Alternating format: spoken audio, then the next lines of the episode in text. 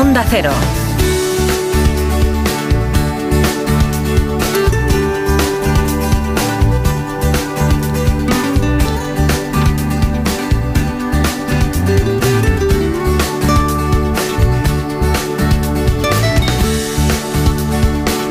¿Qué tal? Muy buenos días, me alegro mucho de saludarles. Está con nosotros en la realización Gabriela Sánchez.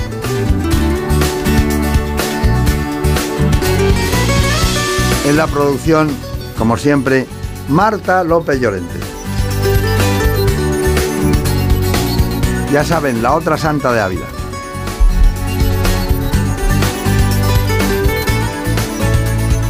Me acompaña en el espacio Marina Montiel.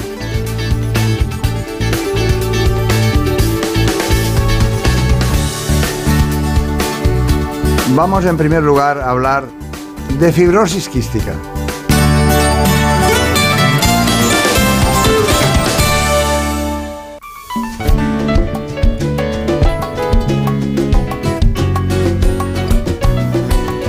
Hemos elegido la fibrosis quística de la mano de la doctora Rosa Girón porque es responsable de la unidad de esta especialidad en el servicio de neumología del Hospital Universitario La Princesa de Madrid. Me ha dicho la luna que ya no la mira. Cuando te ilumina le vuelves la cara. Me ha dicho la luna que si no la miras contigo se enfada. Me ha dicho la luna que ya no la mira. ¿Qué cosas dice la luna, Dios mío, en esta mañana? Y que tú te paras en otra ventana. Muy especial, por cierto. Hierros tú metes la cara. Me ha dicho la luna que tú no la miras. Cuando te iluminas le vuelves la cara. Me ha dicho la luna. Vamos a hablar de una enfermedad que padecen cada año Contigo se enfada. 6.000 recién Y nacidos. también hablan los vientos de otras huellas en los hierros, de otros hombres que se Pero en primer lugar les propongo este informe.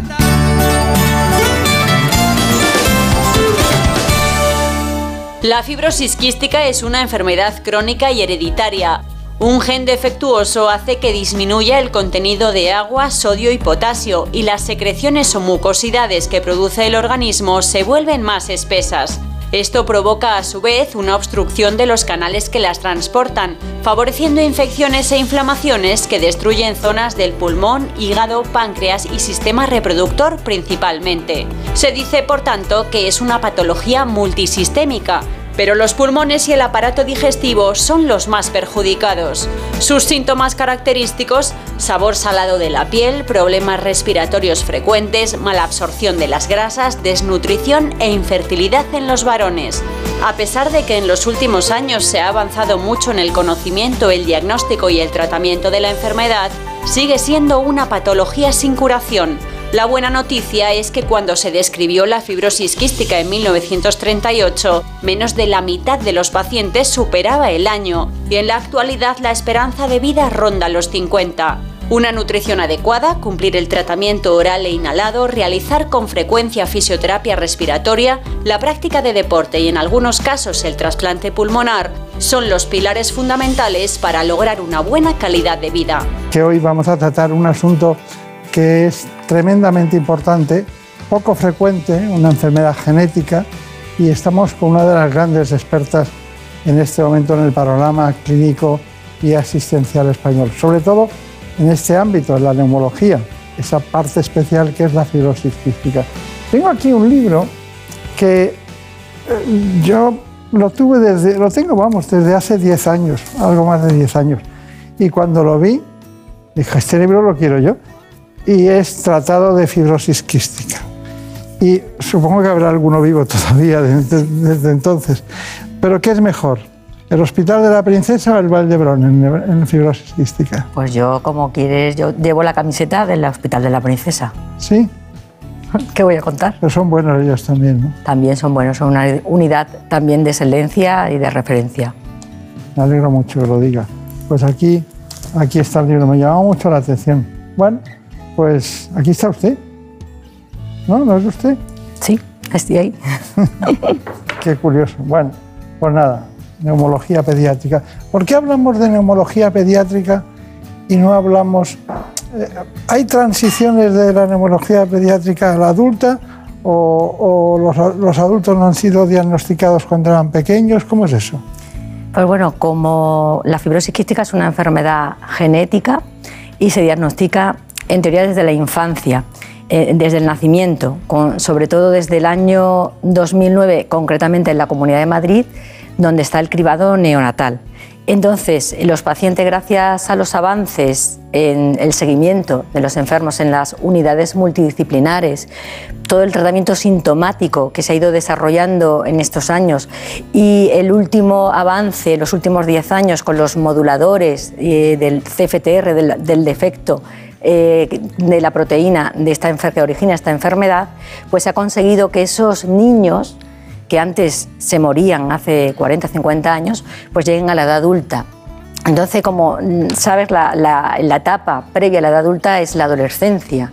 Y es una etapa eh, muy compleja, turbulenta, sobre todo en una enfermedad eh, tan grave como es la fibrosis quística. Entonces, es necesario trabajar con esos niños, con esas familias, el traspaso, como, decimos, de responsabilidad ¿no? en esos niños. ¿no? Hay que trabajar en, en, las consultas de pediatría. Empezamos a trabajar con ellos desde los 10 años y en los últimos dos años, 16 a 18 años, hacemos una eh, consultas conjunta, pediatría, con, con los neumólogos para trabajar con esa transición para luego con los 18 años se, origina la transferencia ya concretamente a la unidad de adultos. O sea que, esta enfermedad, gracias a esos cambios, los pacientes llegan a la edad adulta y es necesario, como otras enfermedades que están pasando también, de trabajar en esa transición.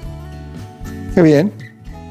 Ha concretado prácticamente las claves de lo que es esa transición. Porque me preocupa, porque en alguna vez ves a alguna persona mayor, más de 50 años, ¿no? Quizás eh, no llega a 60 y tal, y de repente ves que tiene una fibrosis quística y hacen una serie de pruebas, de estudios, tal, y le confirman que tiene el estadio 1, el 2, el 3, dependiendo del grado de afectación pulmonar. Porque es sorprendente, pero la fibrosis quística también afecta en ocasiones al páncreas, concretamente al hígado, a, a zonas muy vascularizadas, que conjuntamente al aparato respiratorio, que es el, primer paso que, dan, pues están afectados, ¿no? me, sorprendió ese asunto, ¿no? Sí, porque eh, es una enfermedad genética que esa alteración genética va a traducirse en una alteración de una proteína, podemos decir un canal, que funciona un canal de cloro y bicarbonato, que se localiza en muchos órganos secretores del organismo, ¿no? Fundamentalmente, como has comentado, el aparato respiratorio eh, a nivel nasal, a nivel pulmonar, a nivel pancreático, a nivel intestinal, hepático y un órgano también afectado es la glándula sudorípara. Entonces estos niños pues eh, tienen el sudor muy salado, son niños incluso adultos. Si, si, el paciente no ha sido diagnosticado en esas edades iniciales eh, pediátricas, hay algunos casos, como has comentado, que pueden ser diagnosticados eh, de la edad adulta. Vamos, yo he tenido casos en que, aunque los pacientes presentaban eh, prácticamente un porcentaje importante de todos esos síntomas, pues no han dado con el médico adecuado y no, se han sido diagnosticados o han sido mal diagnosticados a lo mejor de, pacientes con EPOC o pacientes con, con asma. Claro. Estás dando un, un aspecto globalizado de una enfermedad que también podemos decir que es sistémica, que afecta a órganos y aparatos, que es multidisciplinar, que tiene diversos tratamientos y que, bueno, que es difícil, es realmente difícil. Bueno, tengo aquí, tú respiras sin pensar, yo solo pienso en respirar. ¿eh? Es un eslogan de quística de la Asociación Madrileña que me he traído. Vamos a hablar a lo largo del programa de medicamentos, de fisioterapia, de nutrición aplicada y también, como no, de ejercicio físico, ¿no? Tendremos que hablar. Pero ahora nos toca nuestra gran especialista de hoy con fibrosis quística, que es una mujer experta, neumólogo, y que trabaja en el Hospital de la Princesa de Madrid, un, hospital que se concentra en ámbitos muy, muy curiosos, ¿no? en todos los sentidos. Eh, siempre hemos visto la unidad de patología, eh, concretamente otras disciplinas que han tenido un gran interés, como aparato digestivo, eh, incluso en el ámbito de la cardiología, pero ella lleva eh, un tema que es apasionante y difícil. Rosa Girón, ¿quién es Rosa Girón? Hacemos un breve resumen a un, a un, gran currículum. La doctora Rosa Girón Moreno es neumóloga del Hospital Universitario La Princesa de Madrid y coordinadora de la unidad de fibrosis quística. Además, es tutora de médicos internos residentes de neumología e investigadora principal de varios proyectos de investigación relacionados con la fibrosis quística. El equipo multidisciplinar liderado por ella fue acreditado como unidad de referencia con distinción de excelencia en diciembre de 2022 por la Sociedad Española de Fibrosis Quística. Bueno, eh, empezar el día con un tema tan difícil, tan complicado, porque cuando se tiene esta patología se tiene para toda la vida y hay que estar muy encima de ella. Bueno, eso es lo que se busca y se pretende, una buena calidad de vida. Pero sabemos que se hereda, doctora Girón, pero eh, ¿cómo se hereda? Pues es una herencia autosómica recesiva. ¿Qué quiere decir eso? Pues que para padecer la enfermedad necesitas heredar un gen alterado de tu padre y un gen alterado de tu madre. Entonces, los portadores, que son las personas que solamente tienen un gen, como en este caso serían tus padres, son asintomáticos, por lo cual puede suceder, claro, dos personas portadoras se juntan y tienen un 25% de padecer, de tener un hijo afecto, un 50% de ser portador y un 25% de, de sanos. Está bien. ¿Y cuáles son los síntomas principales? Pues los síntomas principales son ese sudor salado como consecuencia de afectación de la glándula ¿no? y a veces cuadros de deshidrataciones, sobre todo en épocas de calor. Eh, pacientes con sinusitis y con bronquitis e infecciones respiratorias de, de repetición, problemas nutricionales originados por la afectación del páncreas esa imposibilidad del páncreas de poder digerir esas grasas. También a nivel intestinal, cuadros obstructivos, también eh, pueden darse litiasis a nivel biliar son, y la infertilidad en, en, los varones. Está bien, está bien, es complicada desde luego, pero eh, eh ¿qué criterios necesitan ustedes para establecer un diagnóstico? Eh, la prueba básicamente es la prueba de, una prueba del sudor. Como hemos dicho, como consecuencia de la afectación de la glándula sudorípara se produce un sudor salado. Entonces se hace lo que se llama el test del sudor, que a través de unos pequeños electrodos colocados en el antebrazo del niño, la sospecha del paciente con sospecha de fibrosis, y se estimula esa glándula, se recoge a través de un, un capilar redondeado el sudor y se analiza y tiene que estar por, el, por encima del cloro de 60.000 equivalentes por, o milimoles por litro. Entonces, el test del sudor es la prueba de confirmación de la enfermedad. Y luego, como es una enfermedad genética, pues eh, lo ideal es identificar esas mutaciones que tienen esos pacientes afectos. Está bien. Bueno, eh, Marina Montiel nos tiene que contar algo muy especial en este sentido, que es lo que se va a llamar en el diagnóstico de fibrosis, sobre todo. Eh, me gustaría saber todo ese asunto en relación con el cribado neonatal. Vamos a ver.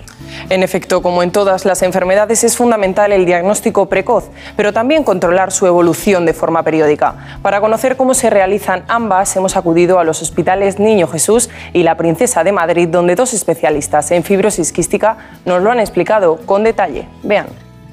El diagnóstico de la fibrosis quística a día de hoy se hace fundamentalmente a través del cribado neonatal, todos los recién nacidos se les hace una determinación a las 48 horas de vida de la sangre del talón y en función de los resultados que obtenemos sospechamos que ese bebé puede tener una fibrosis quística y llamamos a la familia en las unidades de referencia de cribado para que vengan al hospital a hacer una prueba del sudor. Consiste en estimular la producción de sudor en el bebé en el antebrazo o en la pierna y determinar la concentración de cloro en el sudor del paciente. Las personas con fibrosis quística tienen una concentración de cloro en el sudor más elevada que la población general. Además, esto hay que complementarlo con un estudio genético, porque es el que nos va a indicar cuáles son las mutaciones que tiene afectadas ese paciente en concreto. Otra de las pruebas que nosotros hacemos en el seguimiento habitual de los pacientes es una prueba de esfuerzo, una ergometría cardiorrespiratoria, que nos sirve para ver cuál es la capacidad de ese niño para hacer esfuerzos físicos. El seguimiento de nuestros pacientes en la unidad se hace hasta que son adultos. Lo que tenemos es un programa de transición que empezamos sobre los 12 o 13 años junto con el Hospital de la Princesa para que ese salto a un hospital de adultos no sea un cambio muy brusco. Los pacientes cuando son adultos pasan a nuestra unidad y les solemos hacer seguimiento cada mes o cada tres meses dependiendo de la gravedad. En la consulta lo que solemos hacer son seguimientos de la microbiología mediante esputos y unas pruebas respiratorias que es una espirometría, que consiste en soplar y ver la capacidad pulmonar. Llevar un seguimiento estrecho del paciente en nuestras consultas es fundamental para tener controlada la evolución de la enfermedad. Bueno, muy bien. ¿Ustedes reciben pacientes de cribado concretamente neonatal? Pues eso es un aspecto que queremos ahora, digamos, pelear, porque el cribado neonatal en la Comunidad de Madrid empezó en verano del 2009, entonces todos los pacientes diagnosticados por cribado, como se ha explicado, pues son remitidos en la actualidad solamente a dos unidades, la unidad del 12 de octubre y el Ramón y Cajal, y nosotros llevamos reivindicando que como unidad fuerte y potente y sobre todo después de nivel de excelencia que nos acaban de otorgar, pues reclamamos que también seamos como parte del reparto de, podemos decir, de pacientes preseleccionados con el cribado neonatal. O sea, es una de las cosas que queremos reivindicar en, ahora mismo en la Comunidad de Madrid. Claro, hacen ustedes bien. Pero no se ponga tan seria, que se consigue mejor. Es un tema que me, preocupa. no, es verdad, pero la preocupación puede, ir, puede llevar implícito eh, la alegría de conseguir cosas como hacen ustedes. Sí, lo conseguimos. De todas maneras, le voy a decir una cosa. Cuando se tiene una fibrosis quística, eh, se pone mal toda la familia. ¿eh? Toda la familia tiene una preocupación brutal, ¿no? Y parece que nunca lo puedes arreglar, ¿no? Que siempre tienes la gran amenaza, porque fíjense, ¿los trasplantes se siguen haciendo o no? Pues se siguen derivando pacientes a trasplante, pero tenemos la suerte que en los últimos 10 años se han ido eh, apareciendo nuevos fármacos que intentan reparar ese defecto, esa proteína que está alterada y que se encuentra en estos órganos secretores y entonces se ha evolucionado muchísimo en, en la enfermedad. Entonces se ha reducido bastante el número de pacientes que se remiten a las unidades de trasplante. Usted se refiere a los moduladores, ¿no? Moduladores CFTR, sí, como llamamos. Bien, bien, bien. Vamos a seguir avanzando en este campo porque es muy importante y muy necesario. Bueno, me gustaría mucho conocer este tema en los niños para ver no solo los síntomas, sino la calidad de vida que pueden tener. Pues como hemos visto en los primeros días de vida se diagnostica la enfermedad, pero ¿qué síntomas tienen los niños con fibrosis quística y cómo es su calidad de vida? Se lo hemos preguntado al doctor Alejandro López Neira, neumólogo pediátrico del Hospital Universitario Niño Jesús. Los recién nacidos diagnosticados de fibrosis quística desde las primeras semanas o meses de vida pueden tener ya afectación digestiva. Esos síntomas fundamentalmente son síntomas de mala absorción y por tanto tenemos que suplementarles con medicamentos que les ayuden a absorber de manera adecuada los alimentos. Pueden llevar una alimentación prácticamente normal, pero que sea un poco más calórica de la, habitual porque tienen un gasto energético mayor y eh, lo que tienen es que adaptar los productos que tienen que tomar para digerir bien los alimentos a la cantidad de grasa que están ingiriendo. Luego la, afectación respiratoria, pues desde las primeras eh, infecciones respiratorias, pues podemos ver que la evolución de estos pacientes no es la de los catarros normales que tienen el resto de los pacientes. La calidad de vida de un niño con fibrosis quística es muy parecida a la de un niño sano, pero la realidad es que la cantidad de tratamientos que tienen que hacer, sobre todo los aerosoles y la fisioterapia, pues al final les lleva a las familias entre una y dos horas cada día que tienen que estar dedicando a su enfermedad.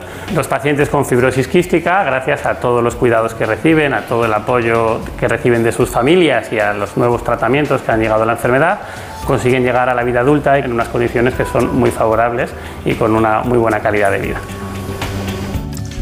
Bueno, pues me gustaría, doctora, ver cuál es el seguimiento de los pacientes, cómo se siguen.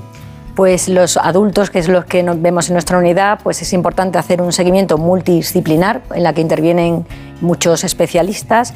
A nivel pulmonar, como se ha contado, pues eh, seguimiento en el esputo y la función pulmonar eh, también hacemos técnicas de imagen, la tomografía axial computerizada y hacemos también determinaciones analíticas para ver la funcionalidad del páncreas y de la diabetes que pueden complicarse.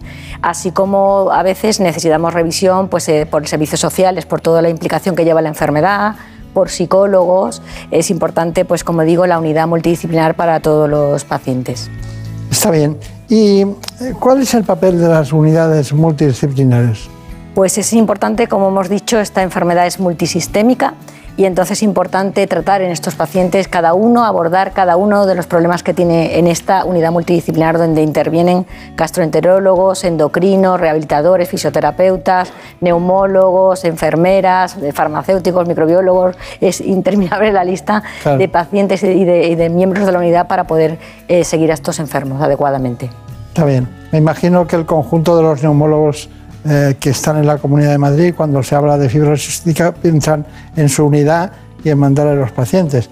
Pero nosotros quisiéramos el testimonio, esa gran verdad de alguien que padece el proceso.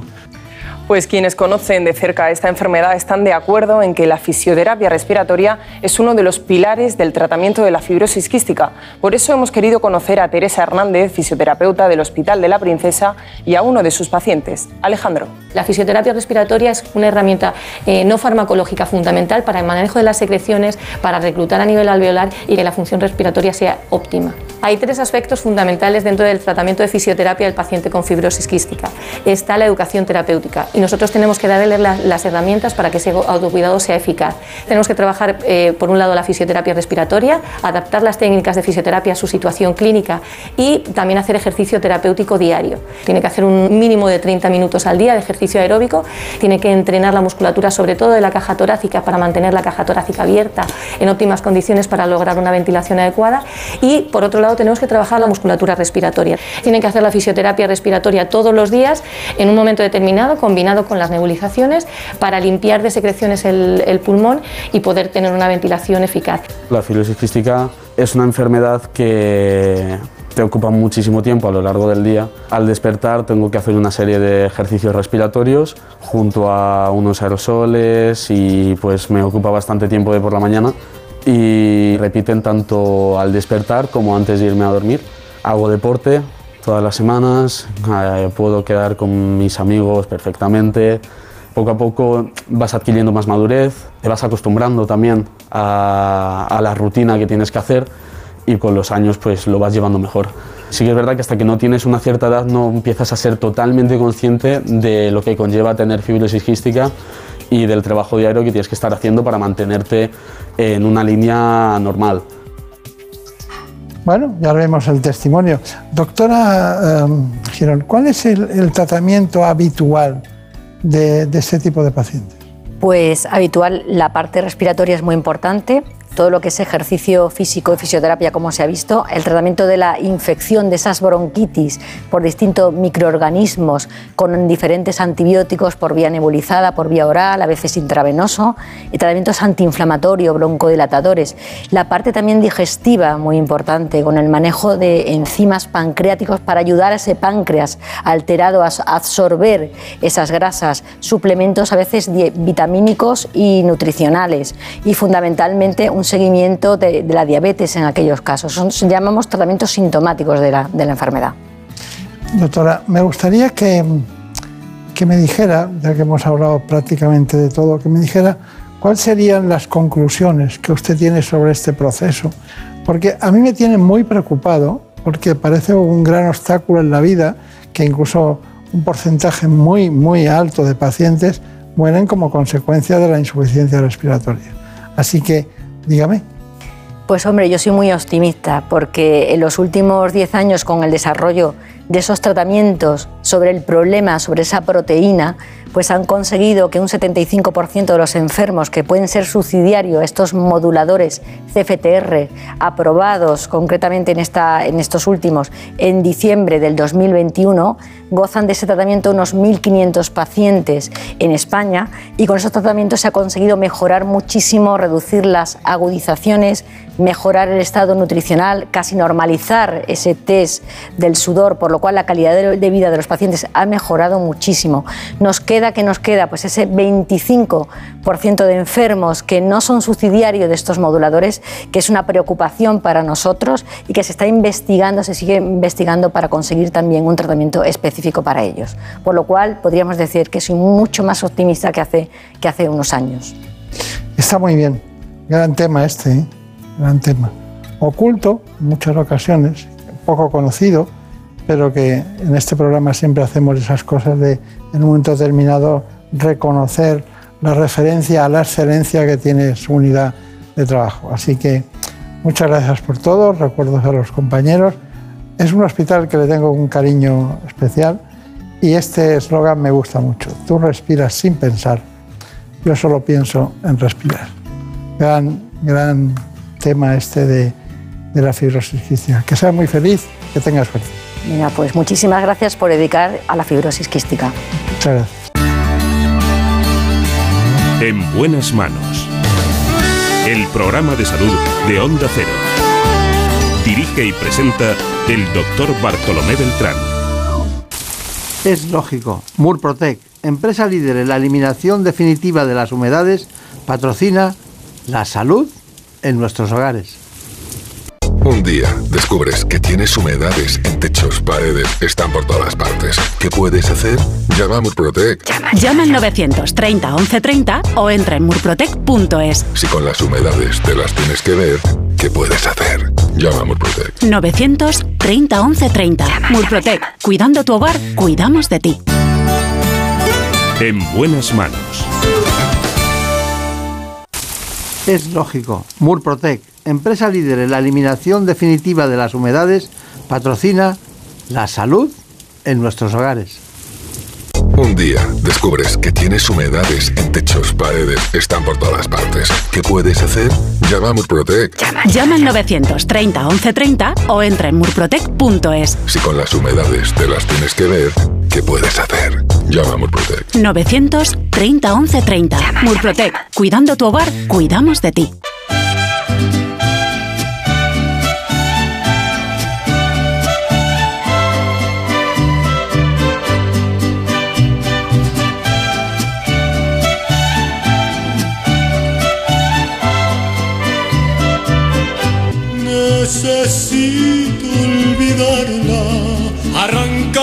Mis ojos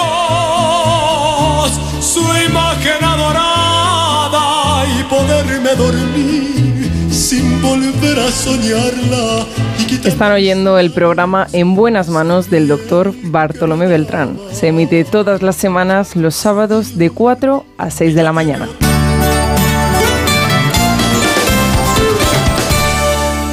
Me quedo callado, soy como un niño dormido que puede despertarse con apenas solo un ruido. Cuando menos te lo esperas, cuando menos lo imagino, sé que un día no me aguanto y voy y te miro te lo digo a Seguimos adelante con Gabriela Sánchez, Marta López Llorente y Marina Montiel. Pues no sabes cuánto tiempo en mis sueños has vivido. Vamos a hablar de varices. Sepan ustedes que eso lo hacemos con el jefe de unidad de Angiología y Cirugía Vascular del Hospital Rubén Internacional de Madrid. Pero también le va a acompañar hoy el doctor Santiago Zubicoa, que es especialista en radiología intervencionista. Trabajan los dos en el Rubén Internacional de Madrid.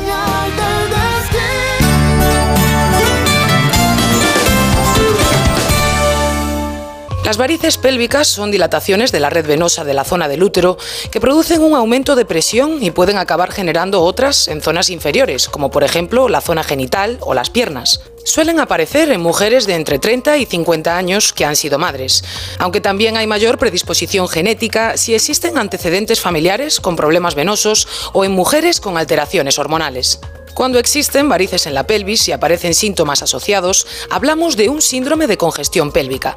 Se trata de un problema común, pero de difícil diagnóstico, ya que no se detecta cuando la mujer acude a consulta con un dolor abdominal crónico. Normalmente se le realizan muchas pruebas diagnósticas como gastroscopias, ecografías, colonoscopias, etc., intentando conseguir un origen del dolor, pero al no realizar pruebas específicas para este problema, no se llega a conocer la causa. El síntoma más frecuente es la sensación de pesadez y dolor en la zona abdominal o en las piernas, que recuerda al dolor menstrual pero que aparece fuera del ciclo y se manifiesta más al estar de pie. También puede cursar con dolor de espalda o dolores durante las relaciones sexuales. En cuanto al diagnóstico definitivo, se obtiene con un pequeño catéter con el que se consigue llegar a la zona de la pelvis y mediante la inyección de contraste se examina directamente la zona afectada. Y la embolización de las varices pélvicas es el tratamiento de elección. El objetivo es cerrar el flujo de sangre venosa que llega a estas varices dilatadas y redirigirlo a las venas sanas. Este procedimiento disminuye el dolor en un 90% de los casos y hasta en un 50% de ellos se consigue eliminarlo por completo. Bueno, un asunto muy popular, las varices. Es una de las patologías más frecuentes en nuestras consultas. Pero se habla muy poco de la congestión pélvica. Y hay que hablarlo porque para eso hace falta un, tratamiento de una disciplina muy especial. Estamos hablando de la radiología intervencionista. Bueno, nos acompañan dos grandes especialistas. Hoy está Pablo Gallo y también está Santiago Zubicoa. Los dos forman un equipo y gracias a ellos podemos ver en conjunto de lo que han puesto a nuestro servicio para poder transmitir este programa en todos los sentidos. Y a nuestras compañeras, tanto Brenda Hermida como a Marina, Marina Montiel. Bueno, eh, usted, usted, usted seguro que es de Tudela o de por ahí, ¿no? Sí, del mismo Tudela. Del mismo Tudela. Pero allí, allí es difícil salir de la plaza, ¿no? Bueno, ¿en qué sentido? Porque es muy bonita, se Ah, queda la- uno sentado La y... Plaza Nueva, la Plaza de los Fueros. Sí. En Navarra casi todas las plazas de los pueblos eh, son la Plaza de los Fueros. Claro. Está bien allí. Y en cambio, usted habrá nacido en Madrid. Sí, madrileño de pura cepa. Pura cepa, o sea, de La Paz. Eso es, exactamente. Está bien. Bueno, pues tenemos muchos asuntos que tratar con ustedes. En primer lugar, hay una cosa que quisiera que me diferenciaran, que es la diferencia entre las varices generalizadas que tiene cualquier persona y la congestión pélvica que vamos a ver hoy. Bueno, es que hay una. no se pueden separar. Realmente es una única enfermedad en, muchos casos y muchas, se cree que incluso el 30% de las eh, varices de las extremidades vienen eh, producidas por unos reflujos abdominopélvicos, es decir, por el síndrome de congestión pélvica. Mucho más frecuente en mujeres y es lo que eh, produce que eh, haya fugas hacia las extremidades y en muchas ocasiones no solo las venas de las piernas estén afectadas, sino haya varices atípicas que crean, eh, que crean otro tipo de varices asociadas. ¿Pero qué es primero? En el varón, las piernas suelen ser las únicas varices y suelen ser las primeras. Y en las mujeres pueden ser ambas cosas. Puede haber insuficiencia de safenas o habitualmente primero se inician las varices en la pelvis y luego hacen insuficientes las venas afenas, que son las que realmente hacen las, dan las varices en las piernas. Claro, claro, claro. Bueno, el doctor Zubicoa nos tiene que perdonar porque esta introducción era muy, muy vascular. Pero bueno, eh, usted me puede decir los síntomas, ¿no? Sí, los síntomas, fundamentalmente el síntoma principal es un dolor. Es un dolor de más de seis meses de evolución en el que se descarta la existencia de otra patología asociada eh, y, la- y- y solamente se observa la existencia de varices. Eh, luego tienen también dispareunia, es decir, dolor en las relaciones, pueden tener disuria, pero la, la- manifestación clínica más importante es el dolor. Y por otro lado, la- los reflujos que originan los, las varices tanto en la zona genital como en los miembros inferiores, como ha dicho el doctor, eh, mi colega. Sí, bueno, eh, sí, sí, sí, el doctor Pablo Gallo, su colega. Bueno, eh, ¿hay alguna causa que nos hayamos dejado? La causa fundamental son los embarazos. Con los embarazos aumentan hasta 40-50 veces el volumen de las arterias, de las venas. Cuando son varios embarazos, pues en, en ocasiones no, no se reducen después del embarazo el, calibre de las venas y entonces esas válvulas de las venas gonadales quedan totalmente inservibles y se originan unos reflujos. Además de eso hay también los, síndromes compresivos. Hay algunas personas que tienen pues, unos estrechos naturales, igual que el de la salida de toras, el síndrome de Nacracker, la compresión de la vena renal, el May y esos por sus reflujos originan también eh, inversión de flujo de las gonadales y eh, desencadenan la- las varices pélvicas. Hay algunos casos raros de avalvulación congénita primaria y otros casos son mixtos, es decir, personas que tienen síndromes compresivos y que a la vez desarrollan embarazos. Esas serían las cuatro causas fundamentales. Me gustaría recordar quiénes son los dos especialistas invitados hoy al programa vamos a conocerlos un poco mejor. El doctor Pablo Gallo es cirujano vascular especializado en patología arterial y venosa. Destaca en el estudio, diagnóstico y tratamiento de las varices pélvicas, con más de 20 años de experiencia en este campo. Actualmente es jefe de servicio de angiología y cirugía vascular del Hospital Ruber Internacional en Madrid. Por su parte, el doctor Santiago Zubicoa es radiólogo responsable de la unidad de radiología intervencionista en este mismo hospital. Ambos cuentan con numerosas publicaciones y reconocimientos por su amplia labor en favor de la ciencia y la medicina. Bienvenidos. bueno, pues están aquí muy bienvenidos. Eh, como ustedes ya han conocido anteriormente, qué bien se ve, ¿verdad? Se ve estupendamente. Doctor Zedicoa, me gustaría saber exactamente cómo se diagnostica, concretando. el diagnóstico fundamental es el ecodoppler. El ecodoppler y luego el diagnóstico por sistema de imagen, bien el angiotac o la resonancia magnética. Y finalmente, la confirmación diagnóstica se hace mediante la flebografía pélvica, que es una prueba que se hace con un acceso de una vena de la flexura del codo, con un catéter de 125 centímetros de longitud, que explora todas las venas gonadales, eh, ilíacas internas y confirma la existencia de esa, de esa patología, lo que a, a su vez conlleva que en el mismo acto se puede realizar el procedimiento terapéutico. Está bien. Bueno, doctor Gallo, ¿en qué consiste el tratamiento?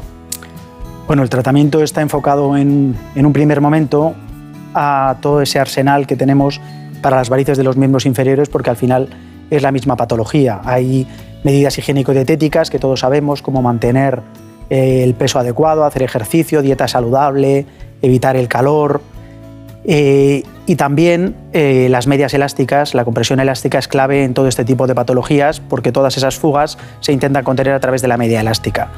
También los venotónicos, que usamos mucho sobre todo en los meses de verano, pueden ayudar a las pacientes. Y cuando tienen un eh, dolor muy relacionado con, el tema de la menstruación, los tratamientos ginecológicos que usted conoce bien también pueden ayudar en este caso pero realmente cuando las pacientes están limitadas y, no, pueden hacer su vida habitual, hay que realizar la prueba que dice el doctor Zubicoa para confirmar esas varices y en ese mismo acto, si podemos, tratarlas. Está bien. Bueno, eh, Brenda Armida, ¿nos das, por favor, cuál sería el perfil clínico del paciente? Vamos a ver, aunque las varices pélvicas son algo desconocido para muchas personas, pueden llegar a causar grandes molestias a quienes las padecen. Nosotros nos vamos a ir a quirófano para solucionarlo, pero antes de nada queremos conocer el perfil de la paciente que va a ser intervenida, cuál es su patología exactamente y de qué manera se va a corregir. Los doctores Gallo y Zubicoa nos lo cuentan.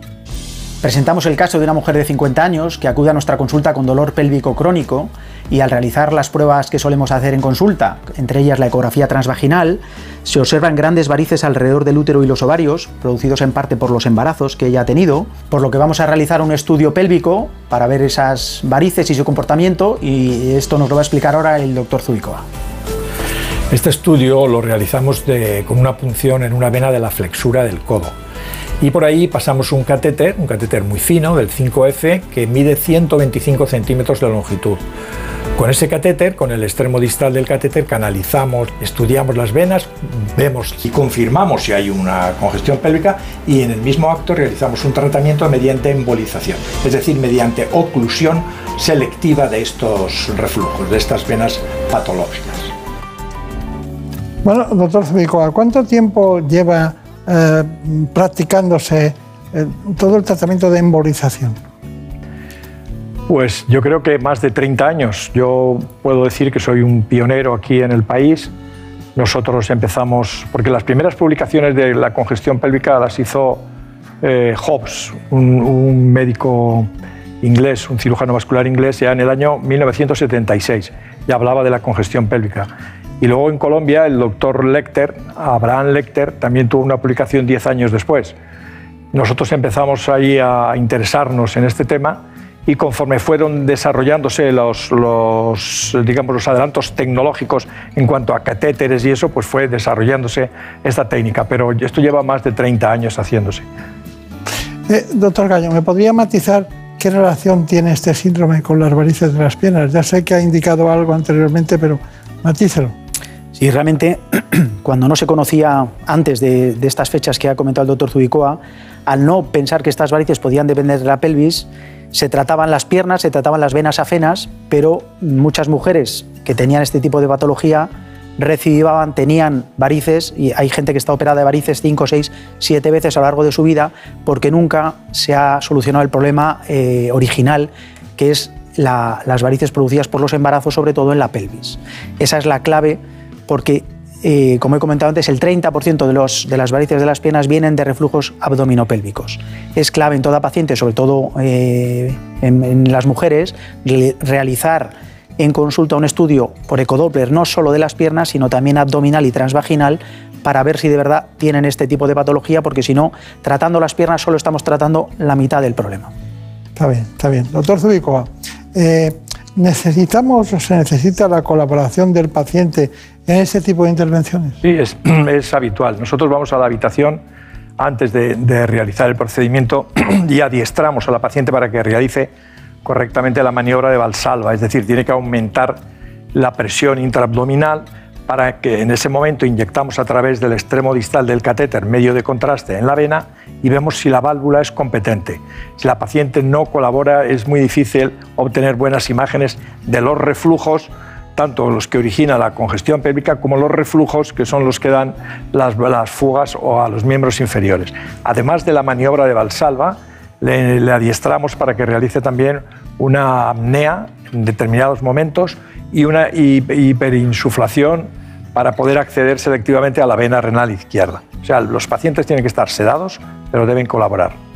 Bueno, por eso lo dejamos descrito aquí, pero me gustaría ver la cirugía concretamente de este tipo de casos como es. Sí, ha llegado el momento de entrar en los quirófanos del Hospital Ruber Internacional para tratar estas varices pélvicas. Como ya nos han explicado, el procedimiento consiste en realizar una embolización de las venas que no están sanas, es decir, se cierran las venas defectuosas para que no puedan seguir agrandándose y causar así dolor. Bueno, empezamos el procedimiento, vamos a pinchar una vena de la flexura del brazo, podemos acceder ya a todo el sistema venoso y concretamente vamos a ir al estudio de las venas de los ovarios y las venas de la pelvis. Ahora la guía, si os fijáis, está pasando, intentando pasar el corazón, se, se está enroscando en el corazón y nos interesa bajar a la cava para acceder a esas venas de la pelvis. Ahora mismo hemos accedido a la primera vena para el estudio, es la vena renal izquierda. Vamos a meter contraste, estudiar su morfología y esto mismo vamos a ir haciendo con cada una de las venas de la pelvis. Podéis ver en la imagen la serie que hemos hecho en la vena ilíaca izquierda, en la que hay una gran compresión y por eso se ven distintas ramas que intentan que esa sangre confluya y vuelva a llegar al corazón. Ahora estamos dentro de la vena del ovario derecho, hemos visto que hay grandes varices que conectan con la vulva y alrededor del útero. Y vamos a proceder a embolizar esta vena con espuma y con coils. El coil no es más que un alambre con pequeños pelitos que coge la forma una vez que eh, lleguemos a la vena adecuada y permite que esa vena se ocluya de manera programada. Ahora mismo estamos implantando ese muelle que os he comentado, el coil, que es un alambre blandito, y estamos tapando toda la vena gonadal para que ya no tenga reflujo, evitar esas varices pélvicas que tiene la paciente. Hemos puesto espuma y el coil ya completamente liberado, y esto, en esto consiste la embolización, espuma y, y muelle. Seguimos realizando el procedimiento en las venas que nos quedan por embolizar y eh, con esto acabaríamos el procedimiento. Está bien. Doctor Gallo, eh, ¿por qué utilizan ustedes eh, para el acceso venoso la flexura del, del codo? Bueno, esto se lo debemos al doctor Zubicoa. Eh, realmente las venas gonadales tienen una angulación que para poder acceder a ellas eh, tiene que ser desde la cava superior, tiene que ser desde la parte superior del cuerpo. Se iniciaron estas técnicas a través de la vena yugular, que tiene es- complicaciones porque es una vena eh, importante, profunda y cercana al pulmón, con lo que el neumotórax, es decir, eh, pinchar el pulmón, es posible en este, tipo de, en este tipo de técnica. El brazo permite, por un lado, tener una vena periférica muy accesible, que permite una recuperación eh, muy buena para el paciente y evita las complicaciones de las punciones profundas. Y por otro lado, a nosotros como técnicos nos viene también realmente bien porque nos permite estar más alejados del foco de radiación, del tubo que da la radiación y además nos permite poner una pantalla que, que permita la protección para, la- para nosotros que estamos tantas horas a diario en, en la sala de hemodinamia. Claro. Doctor Zubicoa, ¿qué material utilizan ustedes para la embolización? Bueno, mm, como son unas venas muy gruesas, algunas de más de un centímetro, además de la espuma, lógicamente hay que utilizar unos dispositivos mecánicos que se alojen en esas venas y que las tapen. hay distintos eh, y todos son útiles, hay unos tapones, pero nosotros eh, hemos decidido utilizar los coils de liberación controlada. Los coils de liberación controlada, que son coils fibrados, son un hilo, como ha dicho el doctor, es un hilo de platino, porque al ser una técnica radiológica tiene que ser radiopaco, y va unido con unas fibras de dacron. Eso se empuja a través del catéter, navega y se va depositando en el extremo distal del catéter y crea un obstáculo al, al flujo.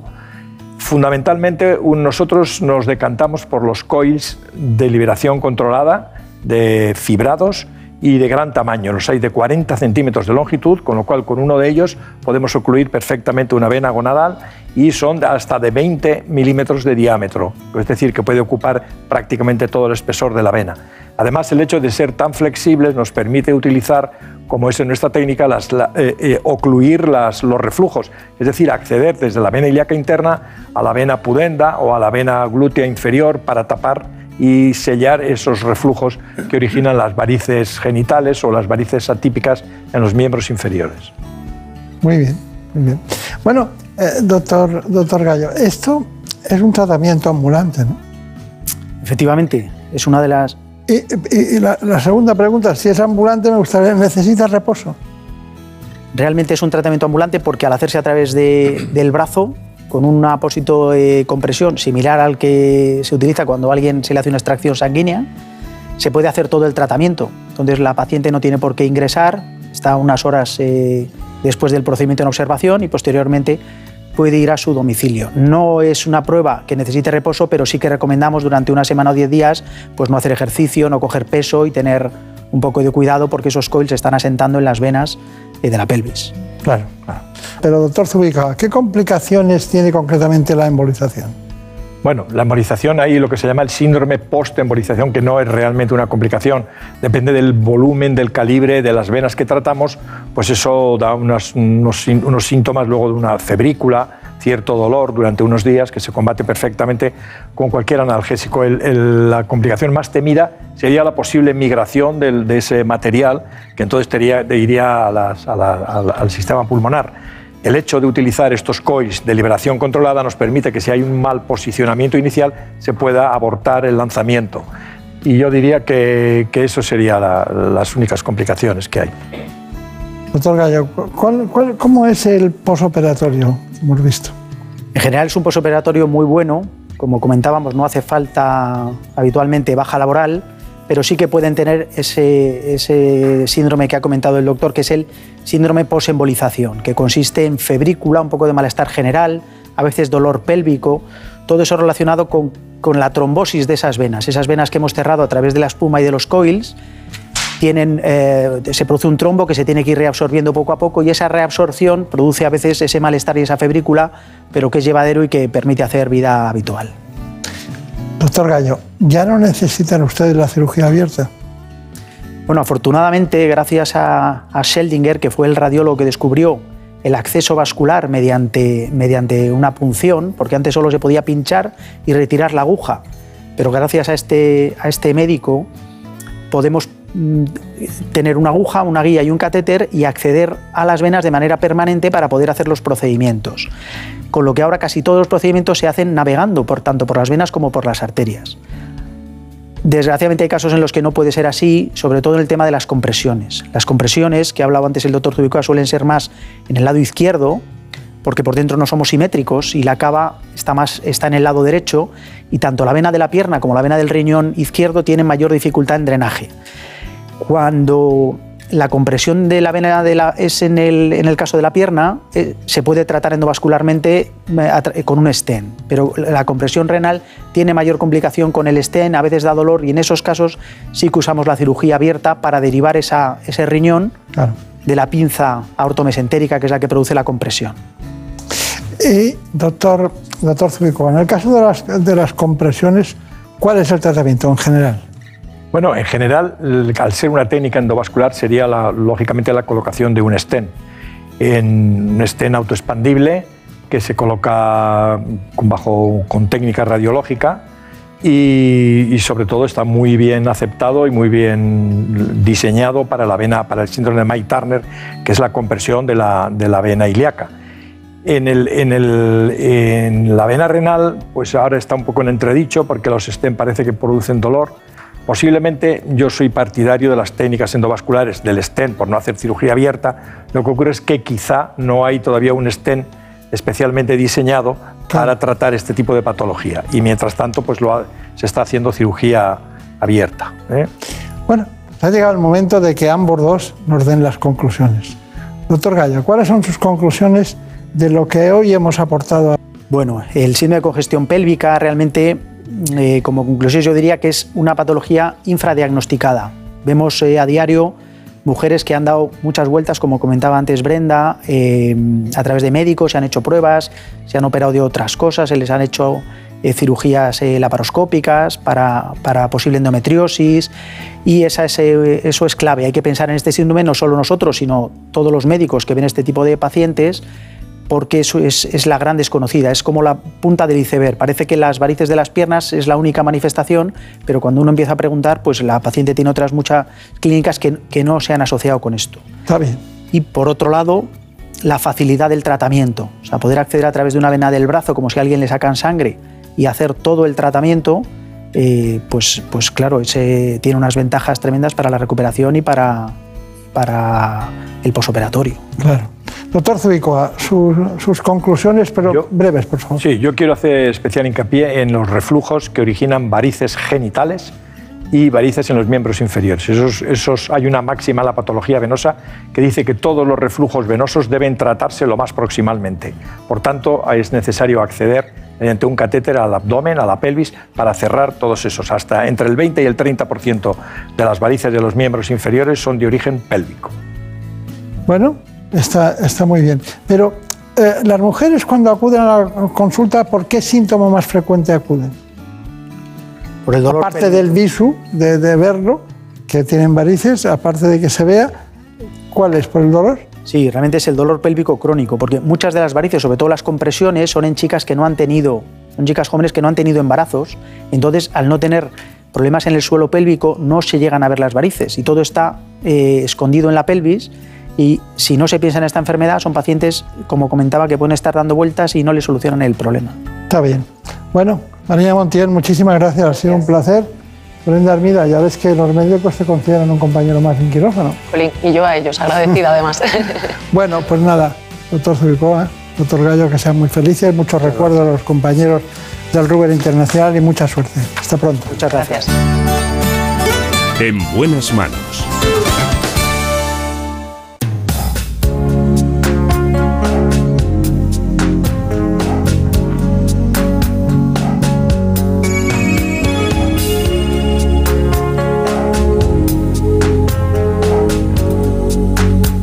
Llegó el momento de que conozcan lo que ha pasado en la última hora en España y en el mundo. Lo hacemos con nuestros compañeros de los servicios informativos. Volvemos enseguida.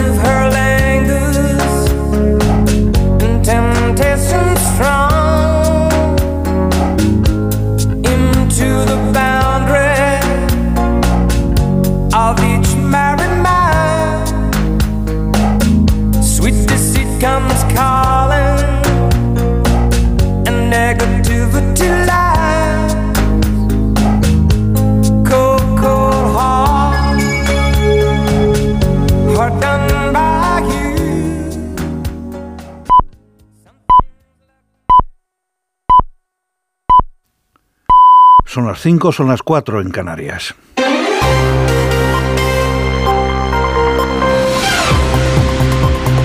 Noticias en Onda Cero.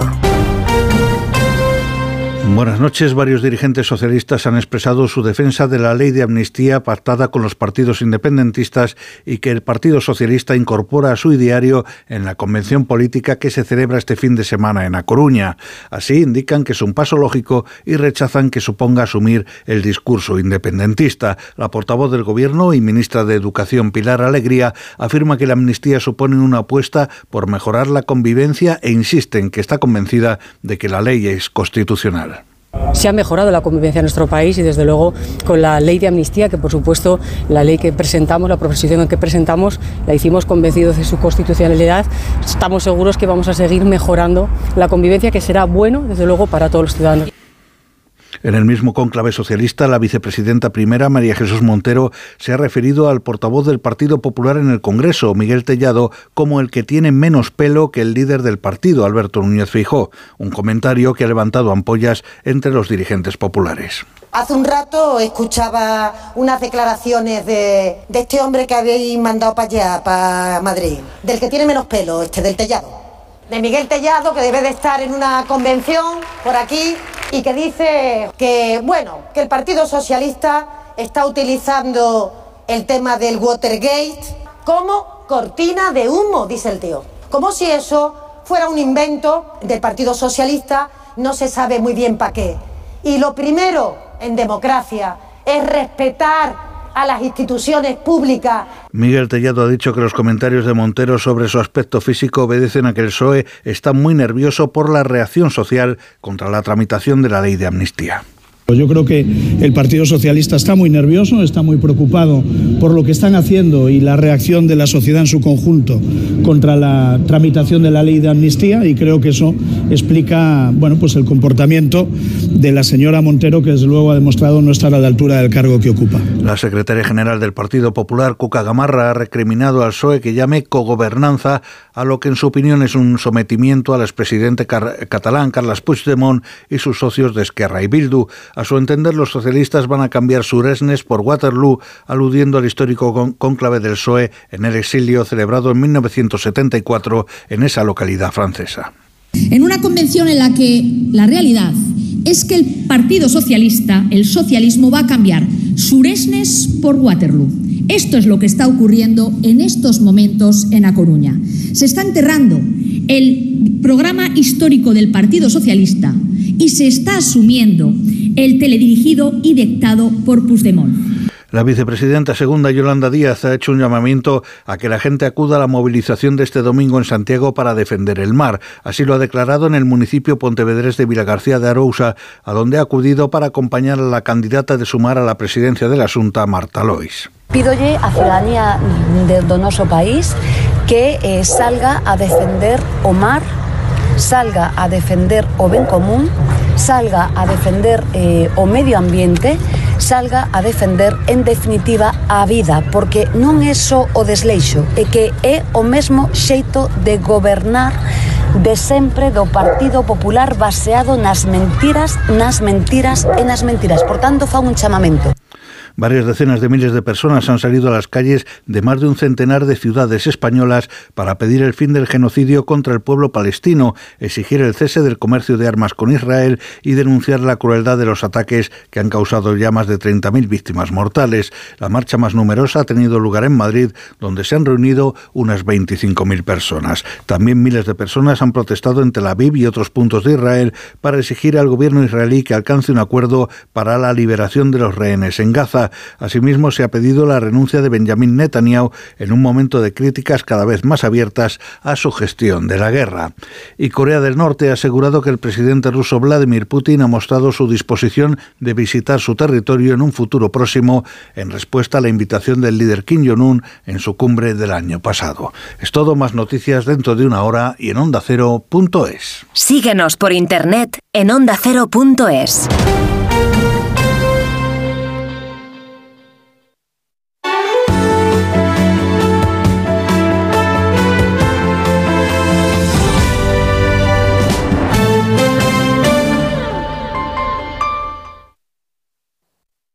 Germán se ha comprado el frigorífico con mayor capacidad del mercado, con sistema de control de temperatura y de humedad, dispensadores de hielo y agua, y con wifi para comprar desde la pantalla integrada. Pero, A él, a él lo que le ha conquistado es la doble puerta, para poder seguir pegando los imanes de sus viajes, que ella iba justo. Si coleccionas viajes, y bueno, imanes, Carles Lamelo también. Es el destino. Gente viajera, todos los sábados y domingos a partir de las 12 del mediodía, y siempre que quieras en la web y en la app. Gente viajera, un imán para los amantes de los viajes. Onda Cero, tu radio. En buenas manos. Doctor Bartolomé Beltrán. Onda Cero.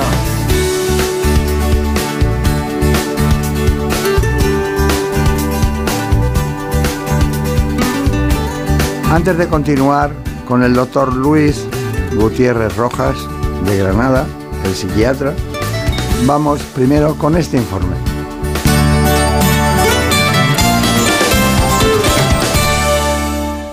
Ancestralmente y por naturaleza, el ser humano tiene anhelos de libertad. Se supone que es lo más cercano a alcanzar la felicidad. Pero la realidad es que, si preguntásemos, la gran mayoría de personas no sabrían decirnos qué es la libertad. Quizás dirían algo así como hacer lo que yo quiero, cuando yo quiero y sin tener que dar explicaciones. Pero curiosamente esto es un gran error. Las personas que de verdad son libres parecen estar mucho más cerca del sacrificio y la disciplina que del caos y el desorden. Porque para ser libre hay que tener un plan, buscar un camino y seguir una rutina. Hay que tomar decisiones y trabajar en la constancia para poder ejecutarlas. Por poner un ejemplo práctico, imaginemos a una persona con algún tipo de adicción. Quizás sea libre para llevar a cabo esa conducta que sabe que le hace daño, pero esa libertad es la misma que le esclaviza. Y tal vez la libertad debería de estar al servicio de otros intereses, como la potencial capacidad que tiene para aportarnos paz y prevenir nuestros niveles de ansiedad. En definitiva, la libertad, aunque no es el fin, es el medio que puede conducirnos a la plenitud, y perderla poco a poco en pequeñas cosas puede desembocar en grandes problemas de salud. Hoy presentamos un libro, Vivir más libre, Vivir más libre, del profesor Luis Gutiérrez Rojas, y es que es catedrático concretamente en la Universidad de Granada. Está con nosotros, ya vino con la belleza de vivir, porque lo suyo realmente es la vida que nos ha tocado vivir. Encantado de estar aquí otra vez. También a nosotros nos gusta mucho que haya venido. Eh, siempre hay un Rojas en la psiquiatría, ¿verdad? La verdad es que venimos de una saga de, de familiares eh, Rojas que empezó mi abuelo en, en Granada y yo ya soy de la tercera generación. Creemos, usted se ha dicho que creemos eh, ser libres. ¿Realmente lo somos? Bueno, yo creo que no podemos decir que somos libres, igual que no podemos decir que somos felices o que somos sanos o que somos alegres, porque la libertad es algo que va creciendo y decreciendo, ¿no? Podemos decir que podemos luchar por ser más libres e intentar no ir decreciendo en libertad. Está bien, está bien. Vamos exactamente con la presentación del invitado. Pues sí, el doctor Luis Gutiérrez Rojas es licenciado en Medicina y Cirugía por la Universidad de Navarra y doctor en Psiquiatría por la Universidad de Granada. Allí trabaja como psiquiatra en el Hospital Clínico San Cecilio y ejerce además como profesor en el Departamento de Psiquiatría de la Universidad de Granada.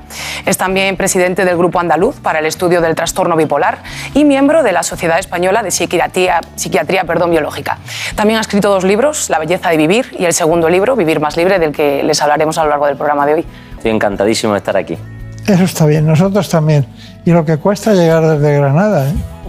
Bueno, ahora ya con el AVE lo tenemos un poquito más fácil. ya lo veo, ya lo veo.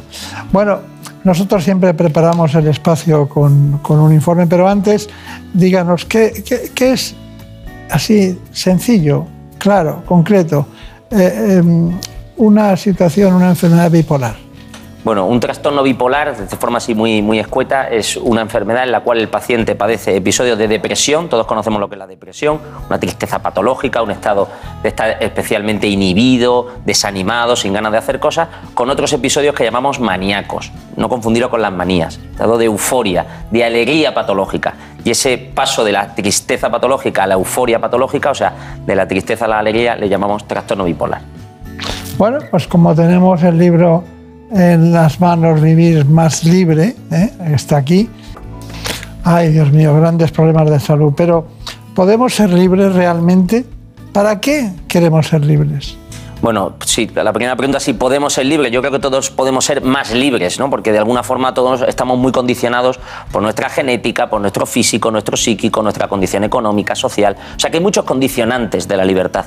Pero estemos como estemos y estemos condicionados como estemos condicionados, siempre podemos crecer en libertad. ¿Para qué queremos ser libres? Esa sería una buena pregunta. Uno dirá, pues ser libre para eso, que hacer lo que yo quiera, para estar siempre contento, para ser feliz, para estar siempre satisfecho. Dices, bueno, quizás es un concepto de la libertad que te va a llevar a engordar, ¿no? Porque si uno hace siempre lo que le da la gana, pues al final generará malos hábitos. Quizás tendríamos que pensar un concepto de la libertad más pleno.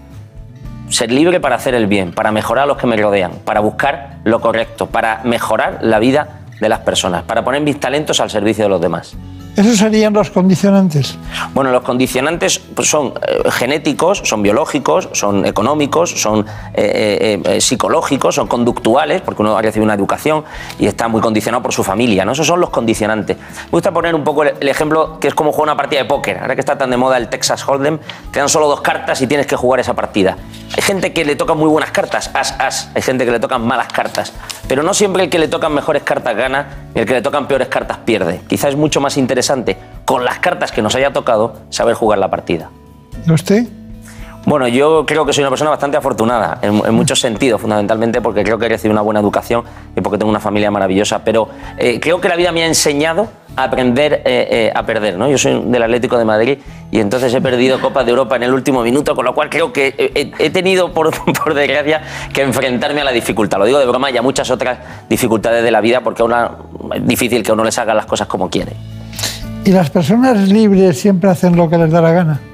Bueno, de alguna manera las personas libres los que consiguen, y aquí hablábamos antes de los trastornos de personalidad, por ejemplo en el trastorno límite, donde hay una gran dificultad para el control de las emociones, las personas libres se dominan. ¿no? Una persona libre que dijera, soy puntual, soy ordenado, soy sincero, llego a la hora que quiero, me organizo, me planifico, oye, eso te da bastante paz, ¿eh? el que uno sea capaz de planificar o de querer hacer algo y hacerlo, me parece que es una característica que te une claramente a la alegría y a la felicidad. ¿Y, y la libertad se ejerce día a día? Sí, de alguna manera podríamos decir que uno no es libre en grandísimas decisiones, porque las decisiones importantes de la vida, si me caso, qué estudio, tener un hijo, pues se toman de momentos muy, muy puntuales. La mayoría de las decisiones son microdecisiones de todo el día.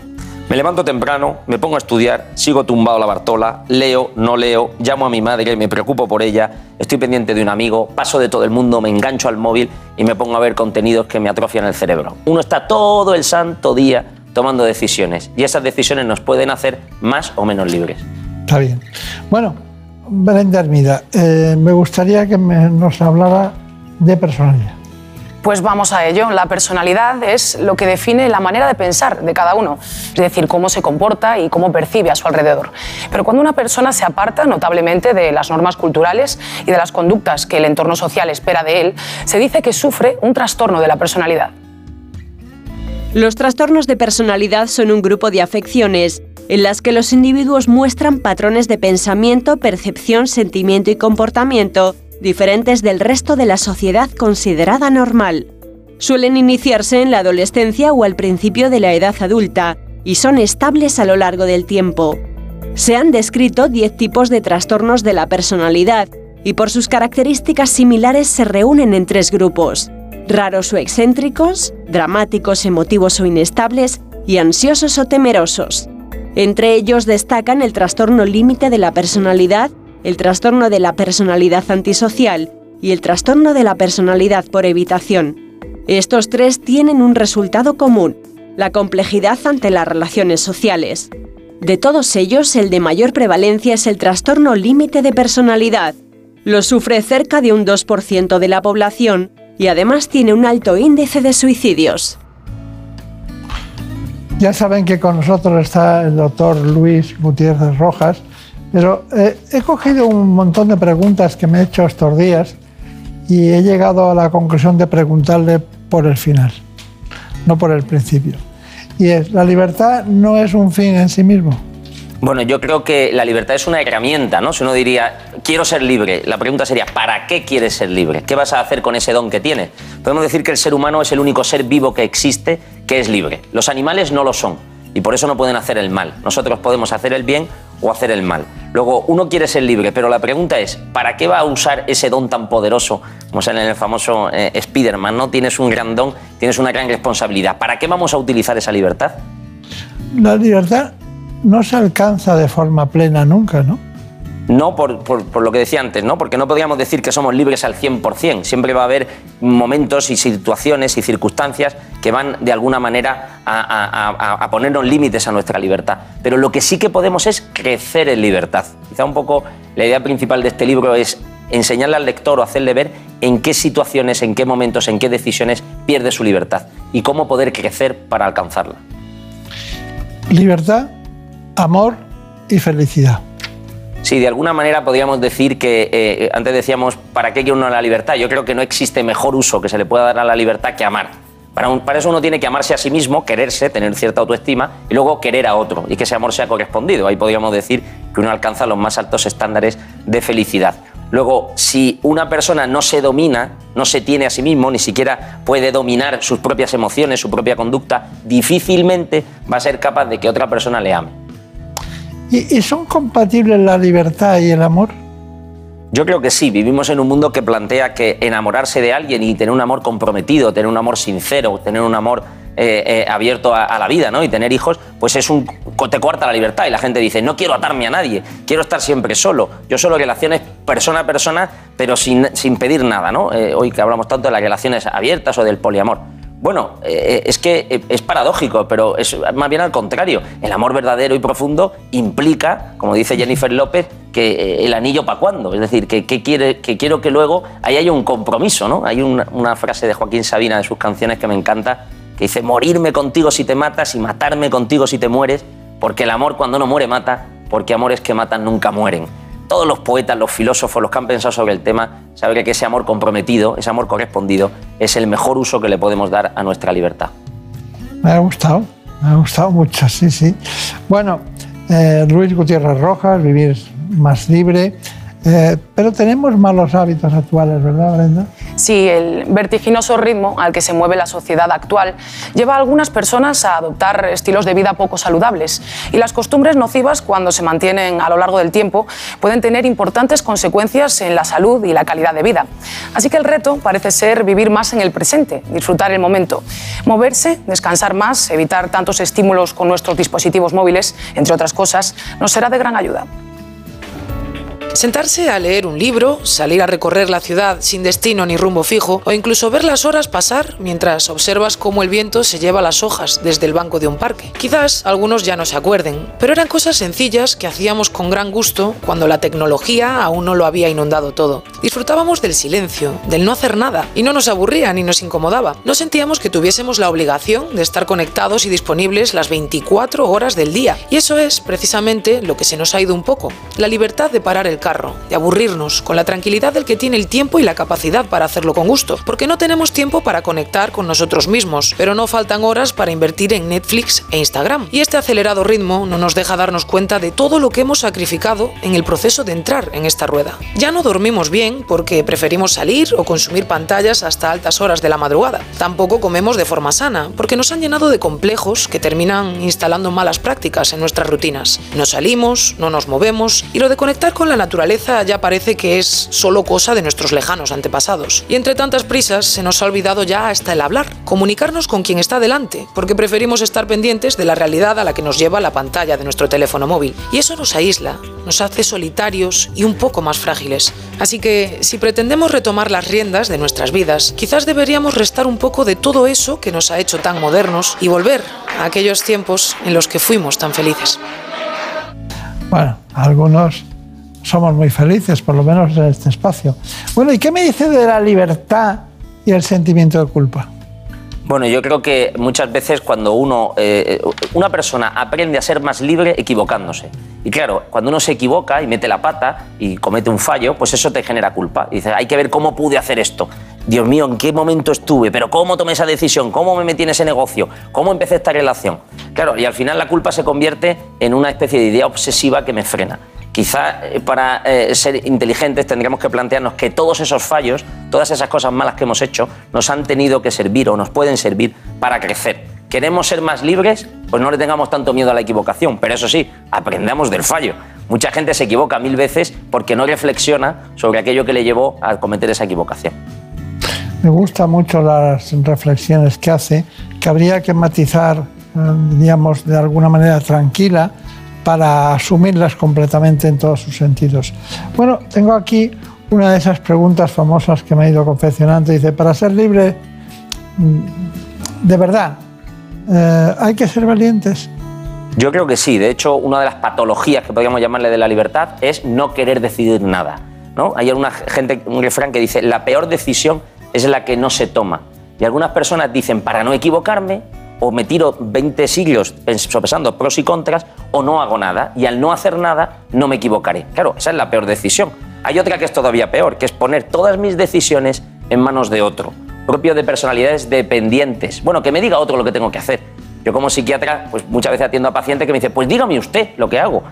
Hago esto, hago lo otro, me caso, no me caso, tengo un hijo, no lo tengo. Y digo, pues yo qué sé, usted verá qué hace. Es decir, que para ser libre uno tiene que tener la valentía de perder el miedo de equivocarse. Vamos a ver. Eh, libertad y salud mental, contexto actual. ¿Qué?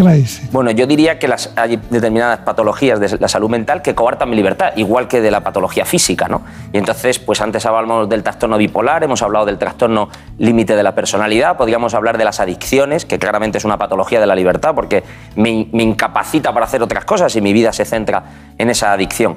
Entonces, eh, eh, evidentemente, eh, las personas con enfermedad mental que no son capaces de paliar los síntomas sí que viven una especie de jaula mental y efectivamente no son libres para pensar lo que quieran o para hacer lo que quieren. Y yo creo que la terapia consiste en eso, liberar a la persona de sus síntomas, enseñarle a convivir con la enfermedad y enseñarle también a tomar las mejores decisiones a pesar de esa enfermedad que padece. Está bien. Bueno, hay una cuestión que son las relaciones líquidas. ¿no? Eh, Bauman era el, el gran autor de ese concepto nuevo, que era polaco y murió en Inglaterra. ¿no? Eh, Bueno, eh, era judío, en realidad. Pues eh, también Alain Touraine también trabajó ese tema, ¿no? Es así. Eran unos tíos muy, muy importantes en la innovación en ese tiempo de la historia, ¿no? Así que vamos con las relaciones líquidas. Pues sí, efectivamente, según el sociólogo Bauman, una relación líquida muestra la fragilidad de una persona para adquirir compromisos con otra. Este pensador califica estas relaciones como fugaces, superficiales y etéreas, dado que es más fácil estar bien con alguien en muchos periodos cortos que durante una larga etapa. A continuación, les hablamos más sobre este tipo de relaciones y sus consecuencias en nuestras vidas.